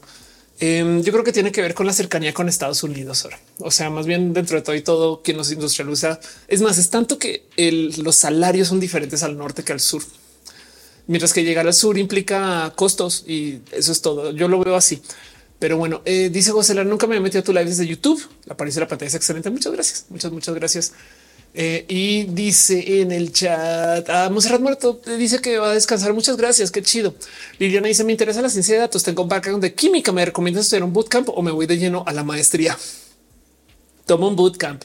Eh, y bueno, si, si lo tuyo es el estudio de más y te quieres enfocar, la maestría te va a dar una cantidad de cosas hermosas, pero, pero eh, es que yo no soy muy academia libre. Entonces siento que si tomas el bootcamp y te metes a algo, igual la maestría la puedes hacer después, pero ya llegas hasta con experiencia laboral, no? Pero bueno, ese es mi punto de vista. Bien que la maestría te va a dar una cantidad de herramientas muy chidas y así. Chávez dice los mejores maestros en Platzi. Ándale, sí, total. Iván dice: ¿Crees en un ser superior? Eh, no, yo no, pero no le quito que si tú sí, qué chido. Em, soy no solo atea, yo apostate y me gusta mucho pensar más bien que somos seres de caos. Sabes como muy de güey, estamos aquí por una rara serendipia de la existencia y que nuestra realidad toda es alucinada. Además, o sea, esto existe porque nuestros sensores la cachan. Entonces digo, uy, qué locura. Pero bueno, este eh, em, sí, como que me cuesta mucho pensar en que existe alguien que está planeando todo lo que sucede, pero eh, hay mucha gente que sí. Entonces, igual y quien no tiene la razón soy yo, puede ser. Em, alguien me preguntó por ahí acerca de qué opino yo de la presidencia actual y demás. Y puedo hablar largo y tendido acerca de opiniones de López Obrador, pero voy a dejar esto aquí nomás. Uno, em, su capacidad mediática me parece power, no? O sea, para bien y para mal. O sea, no me explico como que hay algo ahí de un presidente que dice voy a hacer comunicación todos los días. Uy, eso es innovador porque entonces, pues por supuesto que tiene los medios así, pues, no sartén por el mango, no? Y mm, entonces ahí sí digo, güey, o sea, de nuevo, es un, es un no necesariamente estoy eh, diciendo que, que, es chido, sino es como de wow, esta persona claramente le sabe a su comunicación o su equipo. Eso para mí fue nuevo. Y la otra que también me da una lástima del gobierno actual es que parte de la promesa era que se iba a descentralizar, que es algo que México yo siento que necesita y como que eso sí que no se cumplió, dejando de lado todo lo demás. No me quiero hablar mucho más con ese tema, pero para responder la pregunta acerca de qué pienso la eh, administración actual. De resto, los logros económicos no siento que sean parte de la economía que haya generado esta administración, sino más bien siento que es parte de la geopolítica actual. Pero como no se han metido en el camino de modos burdos y grosos, aunque hay unas que dices, yo creo que ahí sí lo intentaron. Entonces, como están permitiendo que este México reciba como todo este apoyo extraeconómico de las nuevas economías mundiales y cómo se está organizando, pues por supuesto que se van a colgar la medalla y no les voy a decir que no. Pero bueno, em, dice Hígado de Pato Caos, Jurassic Park vibes. Ándale, total. Dice Roger Pérez, tiene comunicación muy admirable, la neta. De este dice Sora, ya me voy, profesora. Gracias por la clase, fue muy educativa. Gracias por pasar por aquí. Dice José Pacheco, vimos una simulación. Es posible que sí, la neta que sí. Y, lo único es quítale el miedo. Es de pues bueno, sí soy una sim, no? Pero bueno, em, dice Lord Ordinario. Hay opinión de Forbes nombrando a Bad Bunny rey del pop. esto me da un poco raro. Eh, Forbes covers este eh, a ver si, a ver si lo encuentro. Em, es bien entretenido pensar. Ok, esto es bien difícil para mí decir porque una de las cosas que se usan para presentar a Ofelia cuando yo voy a eventos es Ofelia, top 100 mujeres más poderosas de México. Estuve en esa lista dos veces, dos veces creo. Em, y el punto es que para mí es muy importante decir eso porque como yo tengo tan poquitas cosas que valían lo que hago realmente, no? O sea, yo por eso atrás de mí, excepto en TikTok y en Instagram, no lo van a ver, pero atrás de mí tengo mis premios Elliot eh, no, ni siquiera son premios que estoy diciendo pues verdad. Tengo mi nominación a unos premios Elliot y mi participación como presentadora en los premios Elliot. Esta, esa nominación para mí es de lo más importante que tengo porque es alguien reconociéndome como youtuber. Acuérdense que estudié física, tengo una maestría en econometría, entonces que me reconozcan como youtuber para mí es importante. ¿Por qué estás hablando de esto si te dijeron Forbes, Ofelia? Porque vamos a hablar mal de Forbes. Forbes famosamente mete las patas con sus portadas. Y la gente que pone sus portadas es gente que acaba en la cárcel muy rápidamente o que resulta no ser tan buenas personas para lo que es. Entonces, ojo, yo sí soy fan del trabajo de Bad Bunny. O sea, si digo este, aquí le están moviendo a cosas y es importante, pero pues también que no se nos olvide que Forbes eh, hizo una lista donde sale Teranos en la portada diciendo esto es el futuro del mundo, donde sale este el Bankman Fried diciendo estas de las personas más importantes para la banca del mundo, tanto que ya es meme, ya es meme que Forbes, la gente que pone en portada, como que no le atinan. Entonces, a mí lo único que me salta el cuento de Bad Bunny en Forbes es que, pues yo no sé si Forbes es tan espacio fidedigno, pero ojo, no quiero hablar más de Forbes porque Forbes me ha cuidado a mí mucho. No más que les dejo de pensar de que no, no, no se claven tanto con lo que digan estas portadas, porque en últimas que no se les olvide que Forbes, como cualquier medio, hoy en día requiere de viralidad para vender. O sea, son como cualquier influencer. Entonces, por supuesto que si Bad Bunny se las da, lo van a poner ahí. Pero bueno, Marta Isofel en nuestro Morfeo, este dice Armando otro Forbes, la portada red flag. Dice eh, Marta, además vimos como en Matrix, Ofelia te ofrece la pastilla roja y a veces la pastilla azul. Em, dice eh, Eduardo Bad Bunny, rey del pop o Flow GPT. Sería bien chido eso también, ¿no? Como que eh, yo creo que nos merecemos una gran artista de GPTs o esas cosas. No, el verticista de Yankee dejó su carrera por seguir a Cristo. ¿Es en serio? Eh, Armando Soto dice hola Ofe, Oli Chejal dice si fuéramos Sims serían humanos quienes se programar, quienes programaron la simulación. Sería interesante pensar en eso. La neta, neta. Gracias a la gente hermosa que sigue dejando sus cariños en el TikTok. De verdad, de verdad. Lord Ordinario dice eh, eh, ah, perdón, justo ya lo había leído. El rey del pop. Scaleca dice las cosas hicieron posible esta realidad. Yes. Marisol Moya dice pues dirán lo que quieran, pero los billetes rosa morados son hermosos. Sí lo son, sí lo son, súper sí. Y yo creo que también, a ver, eso es parte de él, porque hacer billetes también es importante. Los billetes son un poco también intercambio cultural. ¿eh? Entonces también yo, yo no quisiera un mundo sin efectivo, pero sí es verdad que el efectivo eh, no se usa tanto como pensamos, ¿no? Pero bueno, este dice eh, este Arturo Alex, una inteligencia artificial pudiera generarnos tendría un nivel cognitivo brutal básicamente seríamos su sueño. O sea, Lovecraft tenía razón. Somos el sueño de un dios. Sería bien chido eso también. Si lo piensas, a mí me gusta más el cuento de cómo lo presentan eh, eh, en la guía del autoestopista intergaláctico. Eh, Hitchhiker's Guide to the Galaxy, que el planeta Tierra es una computadora que existe para solucionar un problema. De paso, la solución de ese problema es 42. El problema es que ya nadie recuerda cuál era la pregunta, pero el punto es que si pensamos en nuestro esquema de manejo eh, de entropía, em, el planeta está haciendo cosas muy raras. Hay un video hermoso de Veritasium acerca de qué es la entropía y arranca preguntando qué nos da el sol, porque el sol no nos da energía. Eh, el planeta irradia cuánta energía le entra porque si no se calentaría de modos muy rápidos. Entonces reflejamos todo. O sea, eh, en el agregado de toda la energía solar que llega, eventualmente todo eso se rebota y sale y una cantidad minúscula se queda y se calienta la tierra por graditos. Pero acuérdense que lo que llega es mucho más que solo graditos. Entonces la tierra de hecho refleja y sale. Y entonces la pregunta es qué nos deja el sol. Resulta que lo que nos da el sol es una serie una forma de energía de entropía medianamente organizada que en la Tierra se desorganiza. Y entonces ahí tenemos algo que decir acerca de entonces qué está pasando con esta entropía que genera toda esta vida, no? Porque nuestra vida funciona porque tenemos ingreso solar. Así que esa pregunta me parece muy hermosa de considerar y yo creo que en eso eh, podríamos tener una plática así súper compleja acerca del eh, por qué estamos acá y demás, no? Pero, pero en últimas em, eh, no, no, no, no tenemos el cómo responder el para dónde vamos y por qué y demás. Y por eso me gusta que se burlen de eso en la guía del autoestopista intergaláctico, porque lo que dicen es, pues es una solución, no? Pero bueno, miren, dice somos unidades cuánticas de caos y simulación. Eh, dice Luciana y recuerden siempre más llevar su toalla. Exacto. Este um, dense una pasadita por ese video de veritación de la entropía, porque es bien listo el cómo lo presenta. Yo ese video dice Ofen en la portada de Forbes que si cumple la maldición de, la, de las rejas, no importa. eh, no, no, nos cooperamos para sacarte, llevarte los cigarritos. ¿Te imaginas eso? ¿Te imaginas eso? Este sí es algo así. De nuevo, yo le tengo cariño a la gente de Forbes, no más que Forbes es famoso por no atinarle sus portadas a cosas. Y ojo, si voy a decir algo, soy, soy fan del Bad Bunny. Yo creo que Bad Bunny está haciendo cosas chidas y nuevas y a lo mejor por eso choca a veces, no? Eh, Iván dice: Me gusta la teoría de vías pasadas y seguir trascendiendo. Eso sería bonito de considerar. La neta, sí. Javier dice: ¿Dónde recomiendas ver Star Trek Paramount Plus? Eh, todavía puedes ver varios de eso en Netflix si no tienes Paramount, no? Pero bueno, Wuhan eh, dice ese igual que sobre Omega. Sí, ándale. Eso eh, dice: Ando jugando Banjo Tui mientras te escucho. Qué chingón, qué chido. ¿Qué tal? Estás? Ah, claro. Ok, ya entendí. ¿Dónde le estás jugando? No, pero bueno, ya entendí todo. Em, en fin, este, oigan, eh, se va acabando ahora sí el tiempo, ya hablando tres horas y no más queda tiempo como para irnos despidiendo. Pero sigan diciendo cosas en el chat, les leo de todos modos y les voy a contar qué va a pasar ahorita de todos modos.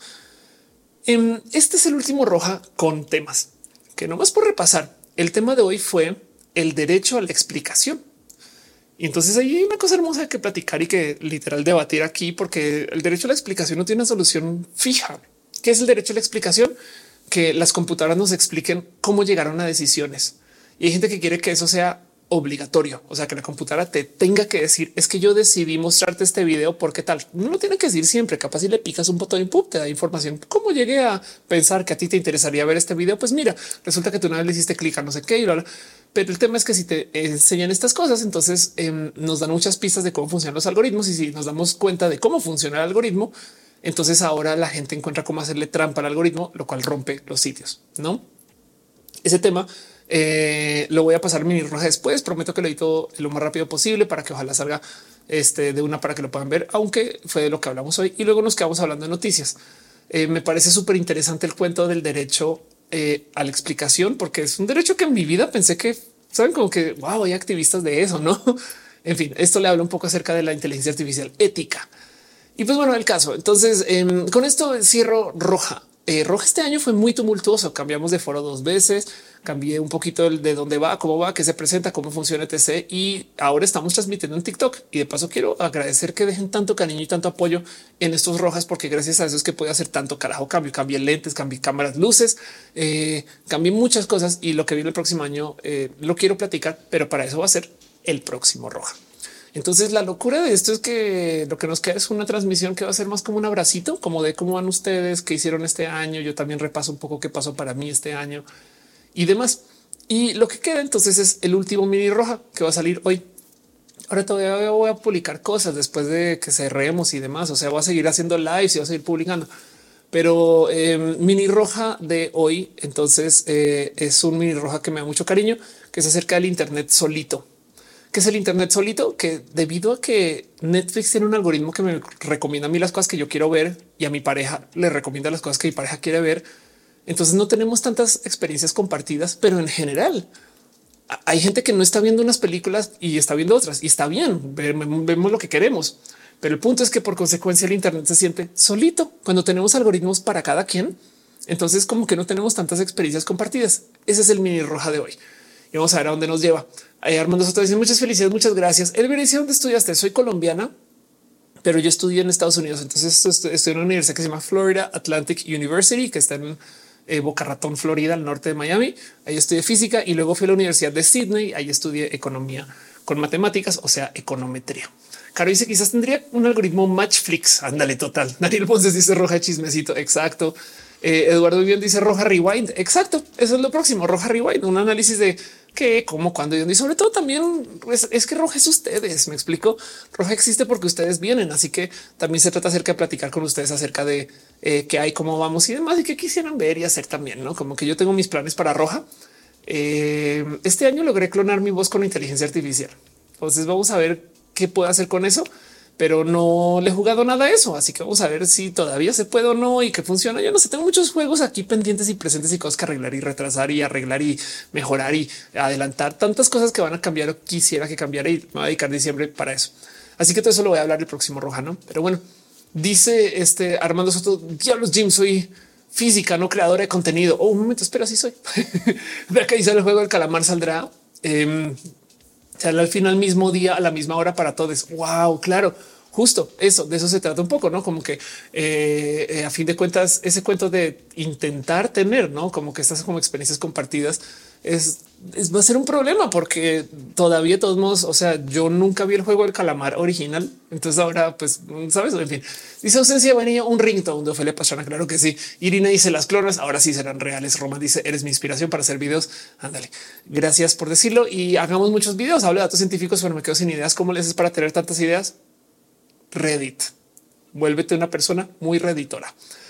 pero bueno, eh, y les dejo este pensar también de paso, el 14 de diciembre voy a estar en un evento en vivo. Entonces, si quieren también cerrar el año con un abracito y estar allá, eh, este, vayan a Boletópolis y busquen mi nombre o vayan a fechas eh, diagonal reines, fetch.as diagonal reines. Va a ser un evento en vivo con Mir eh, y con Lepaline. Va a ser un espacio muy hermoso, hecho y bonito. Ya los boletos están ahí a su disposición. Pero el punto es que eh, no más eh, caigan y ahí vamos a estar también por si quieren tener. O sea, estos shows no solo son show, la es hacer meet and greet, quedarnos y platicar y nerdear. Entonces es de cierto modo también como la posadita. Si quieren verlo así, no sé, ahí va a estar, ahí voy a estar. Y entonces eso es como lo que falta y lo que queda. Y ya dejando eso, entonces voy a pasar la última pleca para ya despedirnos, que es cuando ya cierro el show un poquito. La pleca luego les cuento un poquito más de lo que viene, pero eh, en fin, eh, dice yo sabido cuándo vuelves a Guadalajara. Si quiero ir. ¿eh? Sea, Pacheco dice quedan uno o dos rojas, queda uno, queda uno y técnicamente lo que queda es roja rewind. Entonces técnicamente no es roja, pero queda una transmisión más. Ahora sí voy a decir que sí voy a hacer unos streams, no más que no es roja. O sea, capaz es un jueves de quiero un stream. Sí, bueno, y me conecto. No dice Melissa, me iré del país o no. Hay chance que puedas irte sin ir. O sea, tipo que eh, planees irte unas semanas y ver qué pedo y si no vuelves, no o algo así. Este, pero bueno, y te lo dice como te lo digo yo que vine a México un fin de semana y acá sigo. No, Juan Pina dice la primera vez que supe y fue la más draga que chido.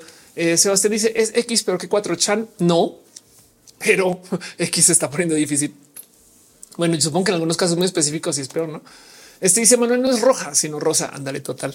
Entonces, bueno, el caso es eh, paso la pleca para irnos despidiendo y hasta me da un poquito de no, no me quiero ir, señor Stark, pero yo misma soy la que me estoy yendo. Saben? Entonces, como que en fin, dice eh, ¿qué opinas de la explotación del mar? Creo que no se puede tener una posición positiva de eso, no? O sea, como que sí está el carajo y desafortunadamente es un y qué le hacemos, no? Más bien la pregunta es cómo hacemos para que eh, no sé, no suceda. Armando dice fin de semana más largo es un fin de semana en Namek. Me dice ¿qué te gustó en México para quedarte? Uy, tengo toda una conferencia, tengo toda una TED hablando de eso. México es un país, eh, primero que todo, México es primer mundo para fines de comunicación. Que bueno, es la meca de la comunicación en español. En México es donde está la televisora que hace más contenidos en español del mundo. Los youtubers de México y las youtubers son los youtubers en español con más audiencia del mundo, sobre todo las morras. Las mujeres youtubers con más subscribers del mundo están en México o son mexicanas.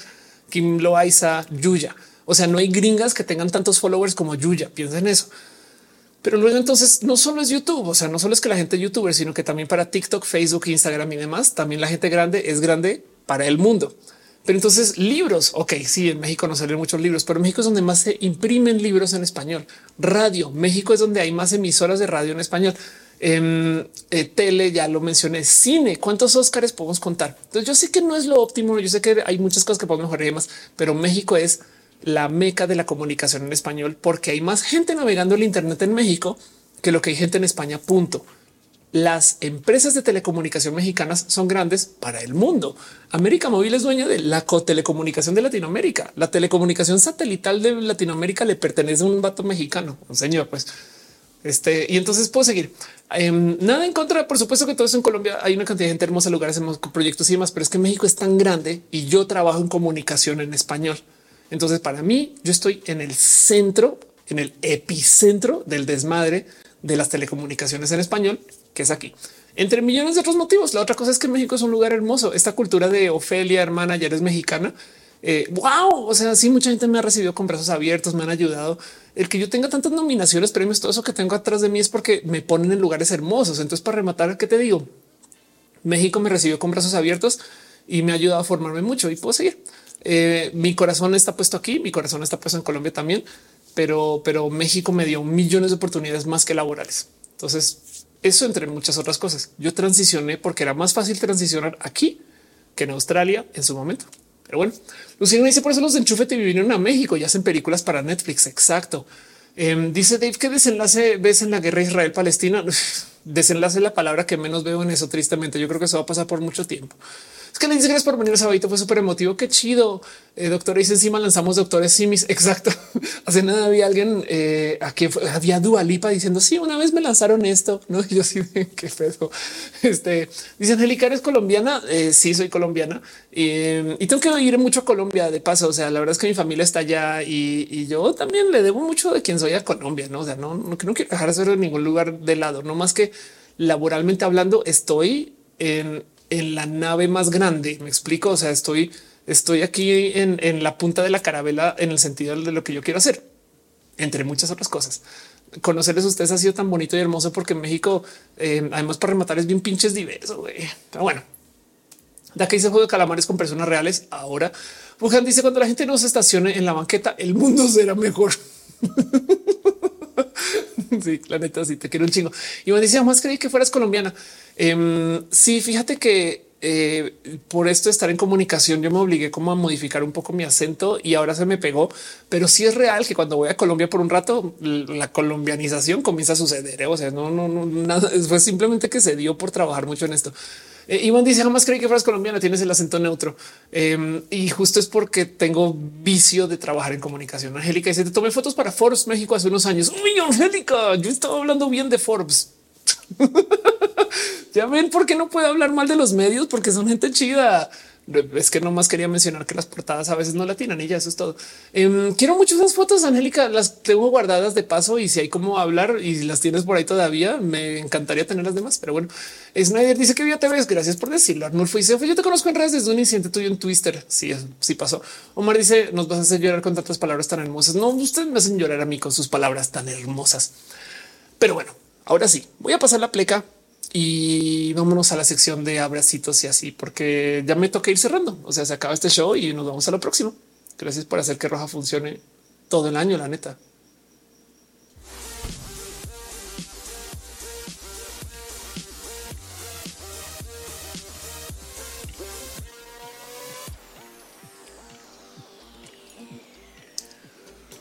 Ok, Rod Gonzalo dice consejos para crear un personaje viral tipo Jerry Moa. Ay, no, si tú quieres viralidad solo por viralidad, los caminos son muy fáciles. Este eh, sexo, comida, mascotas y escándalo. Tú elige cómo las quieras mezclar. Sabes como que eh, en fin, el IBE dice cómo que eres colombiana? Soy colombiana. Si eres mexicana, claro que sí. Eh, Arnulfo dice cuándo fue el último roja del año.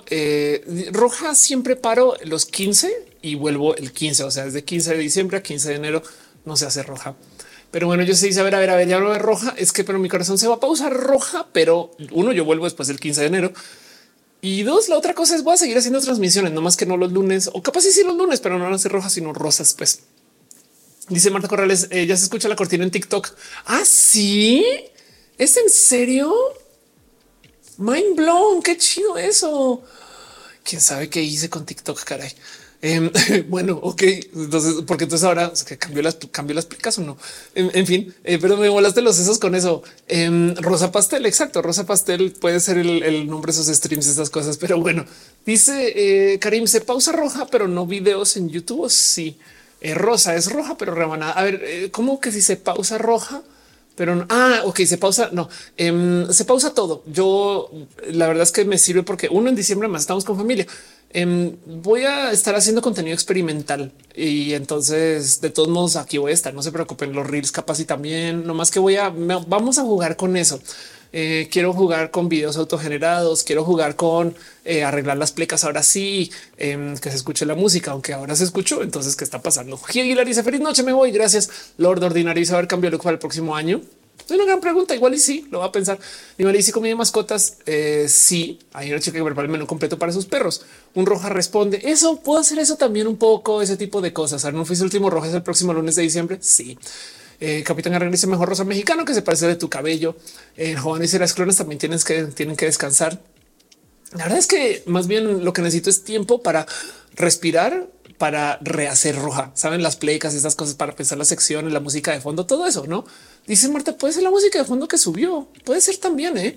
Le voy a dar vueltas a ese tema, pero el punto es que eh, sí, por ejemplo, ahora que hay música autogenerada por inteligencia artificial, creo que es hora de cambiar la música de fondo de roja.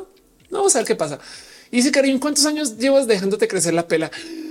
Eh, muchos, muchos, muchos. Uno me crece lento y dos he sido muy responsable. Tengo un largo video en un viejo canal que se llama Diagnosis, donde hablo acerca de mi pelo, donde eh, hablo de una historia como cuatro años de crecerlo. Pero bueno, Capitán dice que yo mucho yo a ti también. Pero bueno, oigan, entonces ahora sí voy a tener que irme despidiendo y cerrando. Y entonces me quiero tomar unos dos o tres o cinco segundos para darles las gracias a la gente hermosa que ha dejado sus abrazos financieros, como Javier Cruz Vázquez, que dejó stars, un chingo de stars de verdad, y Guillermo Aldaya Arreola. Gracias, gracias por apoyar desde el Facebook con las stars. Neta, se aprecia mucho, mucho, mucho, mucho. Denise Chireo eh, en el eh, en el Twitch. Muchas gracias. Chejades también se suscribió con Prime Noraneco, Ámbar Caramelo y Miel. Gracias de verdad. Eh, y también Aim Saku, Adri BC y Ferid López, quienes se eh, volvieron members eh, o, dejaron sus abrazotes financieros. Gracias, gracias a sus abrazos financieros. Yo reinvierto en este show también. Esas son cosas que han cambiado las cámaras, las luces, todo eso, no? Entonces, pues bueno, eso también es tema. Y de paso, hay una larga lista de gente hermosa en el TikTok que dejado su cariño y nomás me quiero tomar dos segundos también para darles las gracias porque gracias a ustedes, de verdad que muchas cosas bonitas pasan. Miriam, eh, gracias M. Alanis, Jorge Taylor, eh, eh, Mauricio ZM, Carlos Cruz, Carlos Medina Vázquez, siete Chejades, gracias. Farid López también. C. Control C Sánchez o, o CRLS Sánchez Alan Sáenz. Gracias. Eddie Rush, Celilith Contreras también. Gia Lilith, gracias. Besitos. Priscila Lemus también. Miriam, otra vez apareces. David Villalobos, gracias. Me un chingo de cariño. Ya Lili también está dando, estás dejando rositas. Así te quiero un chingo.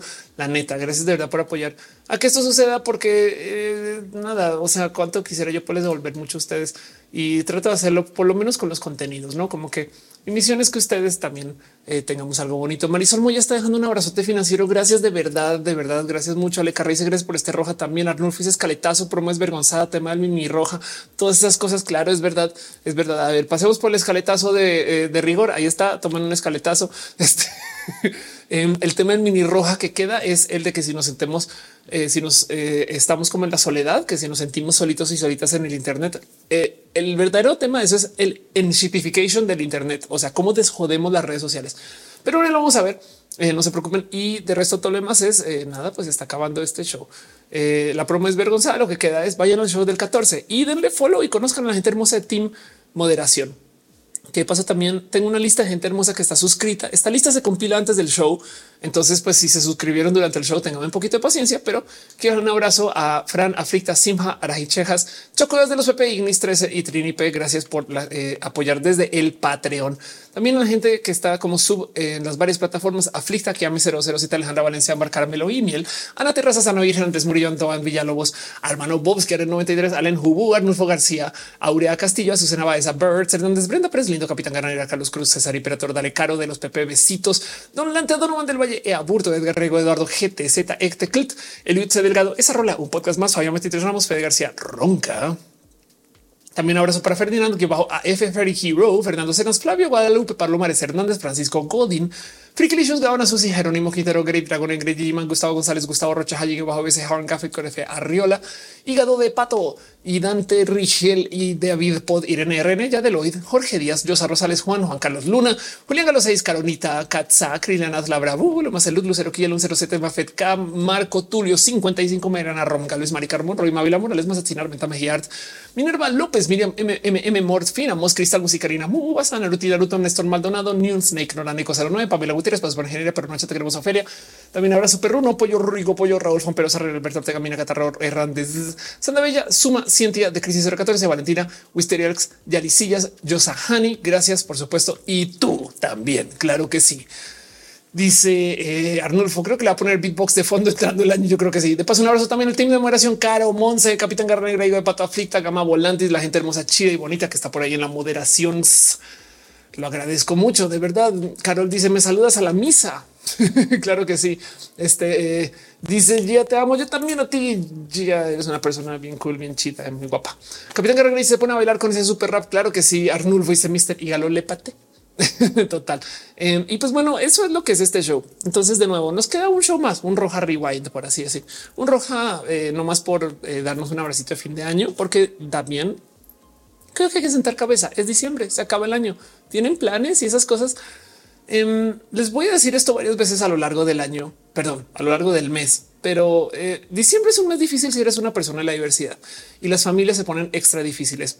Si su familia es muy difícil y ustedes de verdad eh, les cuesta un poco relacionarse con, si quieren, yo soy su tía dejen ustedes un espacio por ahí en su corazón para que yo les pregunte que si ya se pusieron el suétercito y que si están saliendo con alguien y luego me, avienten sus historias queer y salgamos a la esquina y yo bajita la mano les enseñé a consumir algo que no deberían de estar consumiendo, pero pues ni modo, pues soy su tía. Entonces me toca chutar que ustedes lo hagan enfrente mío y yo luego yo les guardo el secreto.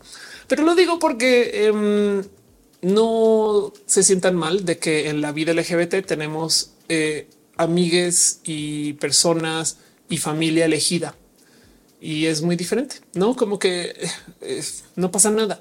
No tenemos que tener ese diciembre como nos dicen las películas, por así decir, aunque sería bonito, pero no, pero lo podemos tener con nosotras y entre nosotros. Entonces, eh, lleves eso en su corazón. Se los dejo ahí para que lo tengan ahí, porque para mí es muy bonito saber de que estamos cerca y de que nos conocemos. Y la neta, cuando nos vemos en vivo, lo compruebo el doble. Entonces, eh, ojalá y tengamos un diciembre como calmadito, pero como sea, diciembre es ya. Entonces, a mí me gusta decir, si tú no paras en México, México te para. Y eso es lo que es. Entonces nos vemos en el próximo Roja, que va a ser un Roja Rewind, un Roja cosas que vienen el próximo año. Eh, viene nomás un como tiempito para planear y escuchar de ustedes y saber de sus planes y demás. Omar pregunta y tu gato está en casa de alguien porque por un tema de alergias no le pude tener aquí tristemente y tengo el corazón muy roto, muy, muy roto. Y pues bueno, Capitán Carrera dice buenas nochecitas, muchas buenas noches. Chejas dice abrazos para todos. Les queer, claro que sí. El Jovano eh, dice es amor puro. Tú también. Yo sé videos con las raíces pases para la comunidad queer para pasar las navidades. Eso exacto. Eh, acuérdense que eh, no, no tienen que cumplir con nada que sea algo que les haga daño. Siempre piensen en eso y nosotros venimos primero igual, como siempre. Entonces ténganse eso en su corazón. Pero bueno, Em, dice el manzato mucho amor. Ojalá podamos vernos. Claro que sí. De acá dice bonita noche. Claro, eh, aquí su sobrina Miriam. Exacto. Sí. Y si van el 14, avísenme eh, eh, o nada. Ya nos vemos allá. Hay muchos abrazos y cariños y amor. Entonces ahí va a estar. este tienes dos emojis con el caso distinguir que me siento contento por volver a roja. Muchas gracias. Qué chido. Em, qué bonito. Este, este, em, eso. Gracias de verdad por em, ser parte de este show y por conectarte y estas cosas bonitas. Aaron, si eres súper wholesome, tú también em, dice este eh, Mr. Jones. No sé quién es ni de qué hablas, pero se escucha convincente que bueno, yo, yo sabes que Mr. Jones, ese es mi mantra. Cuando yo me veo en las mañanas en el espejo antes de salir, yo digo, no sé quién eres, pero te ves convincente. en fin, se acaba este show. Nos vemos la próxima semana y aunque Roja se detenga, Rosa sigue, quizás algo así. Les quiero mucho. Gracias de verdad por hacer que esto funcione y cualquier cosa nos hablamos en redes. No más por dejar en dicho. Últimamente estoy mucho, mucho más activa en Instagram y en TikTok, menos en X, en Twitter. Eh, por si me ven por ahí y me escribieron algo por DMs, búsquenme también por Instagram, que ahí es donde estoy más. Les quiero. Bye.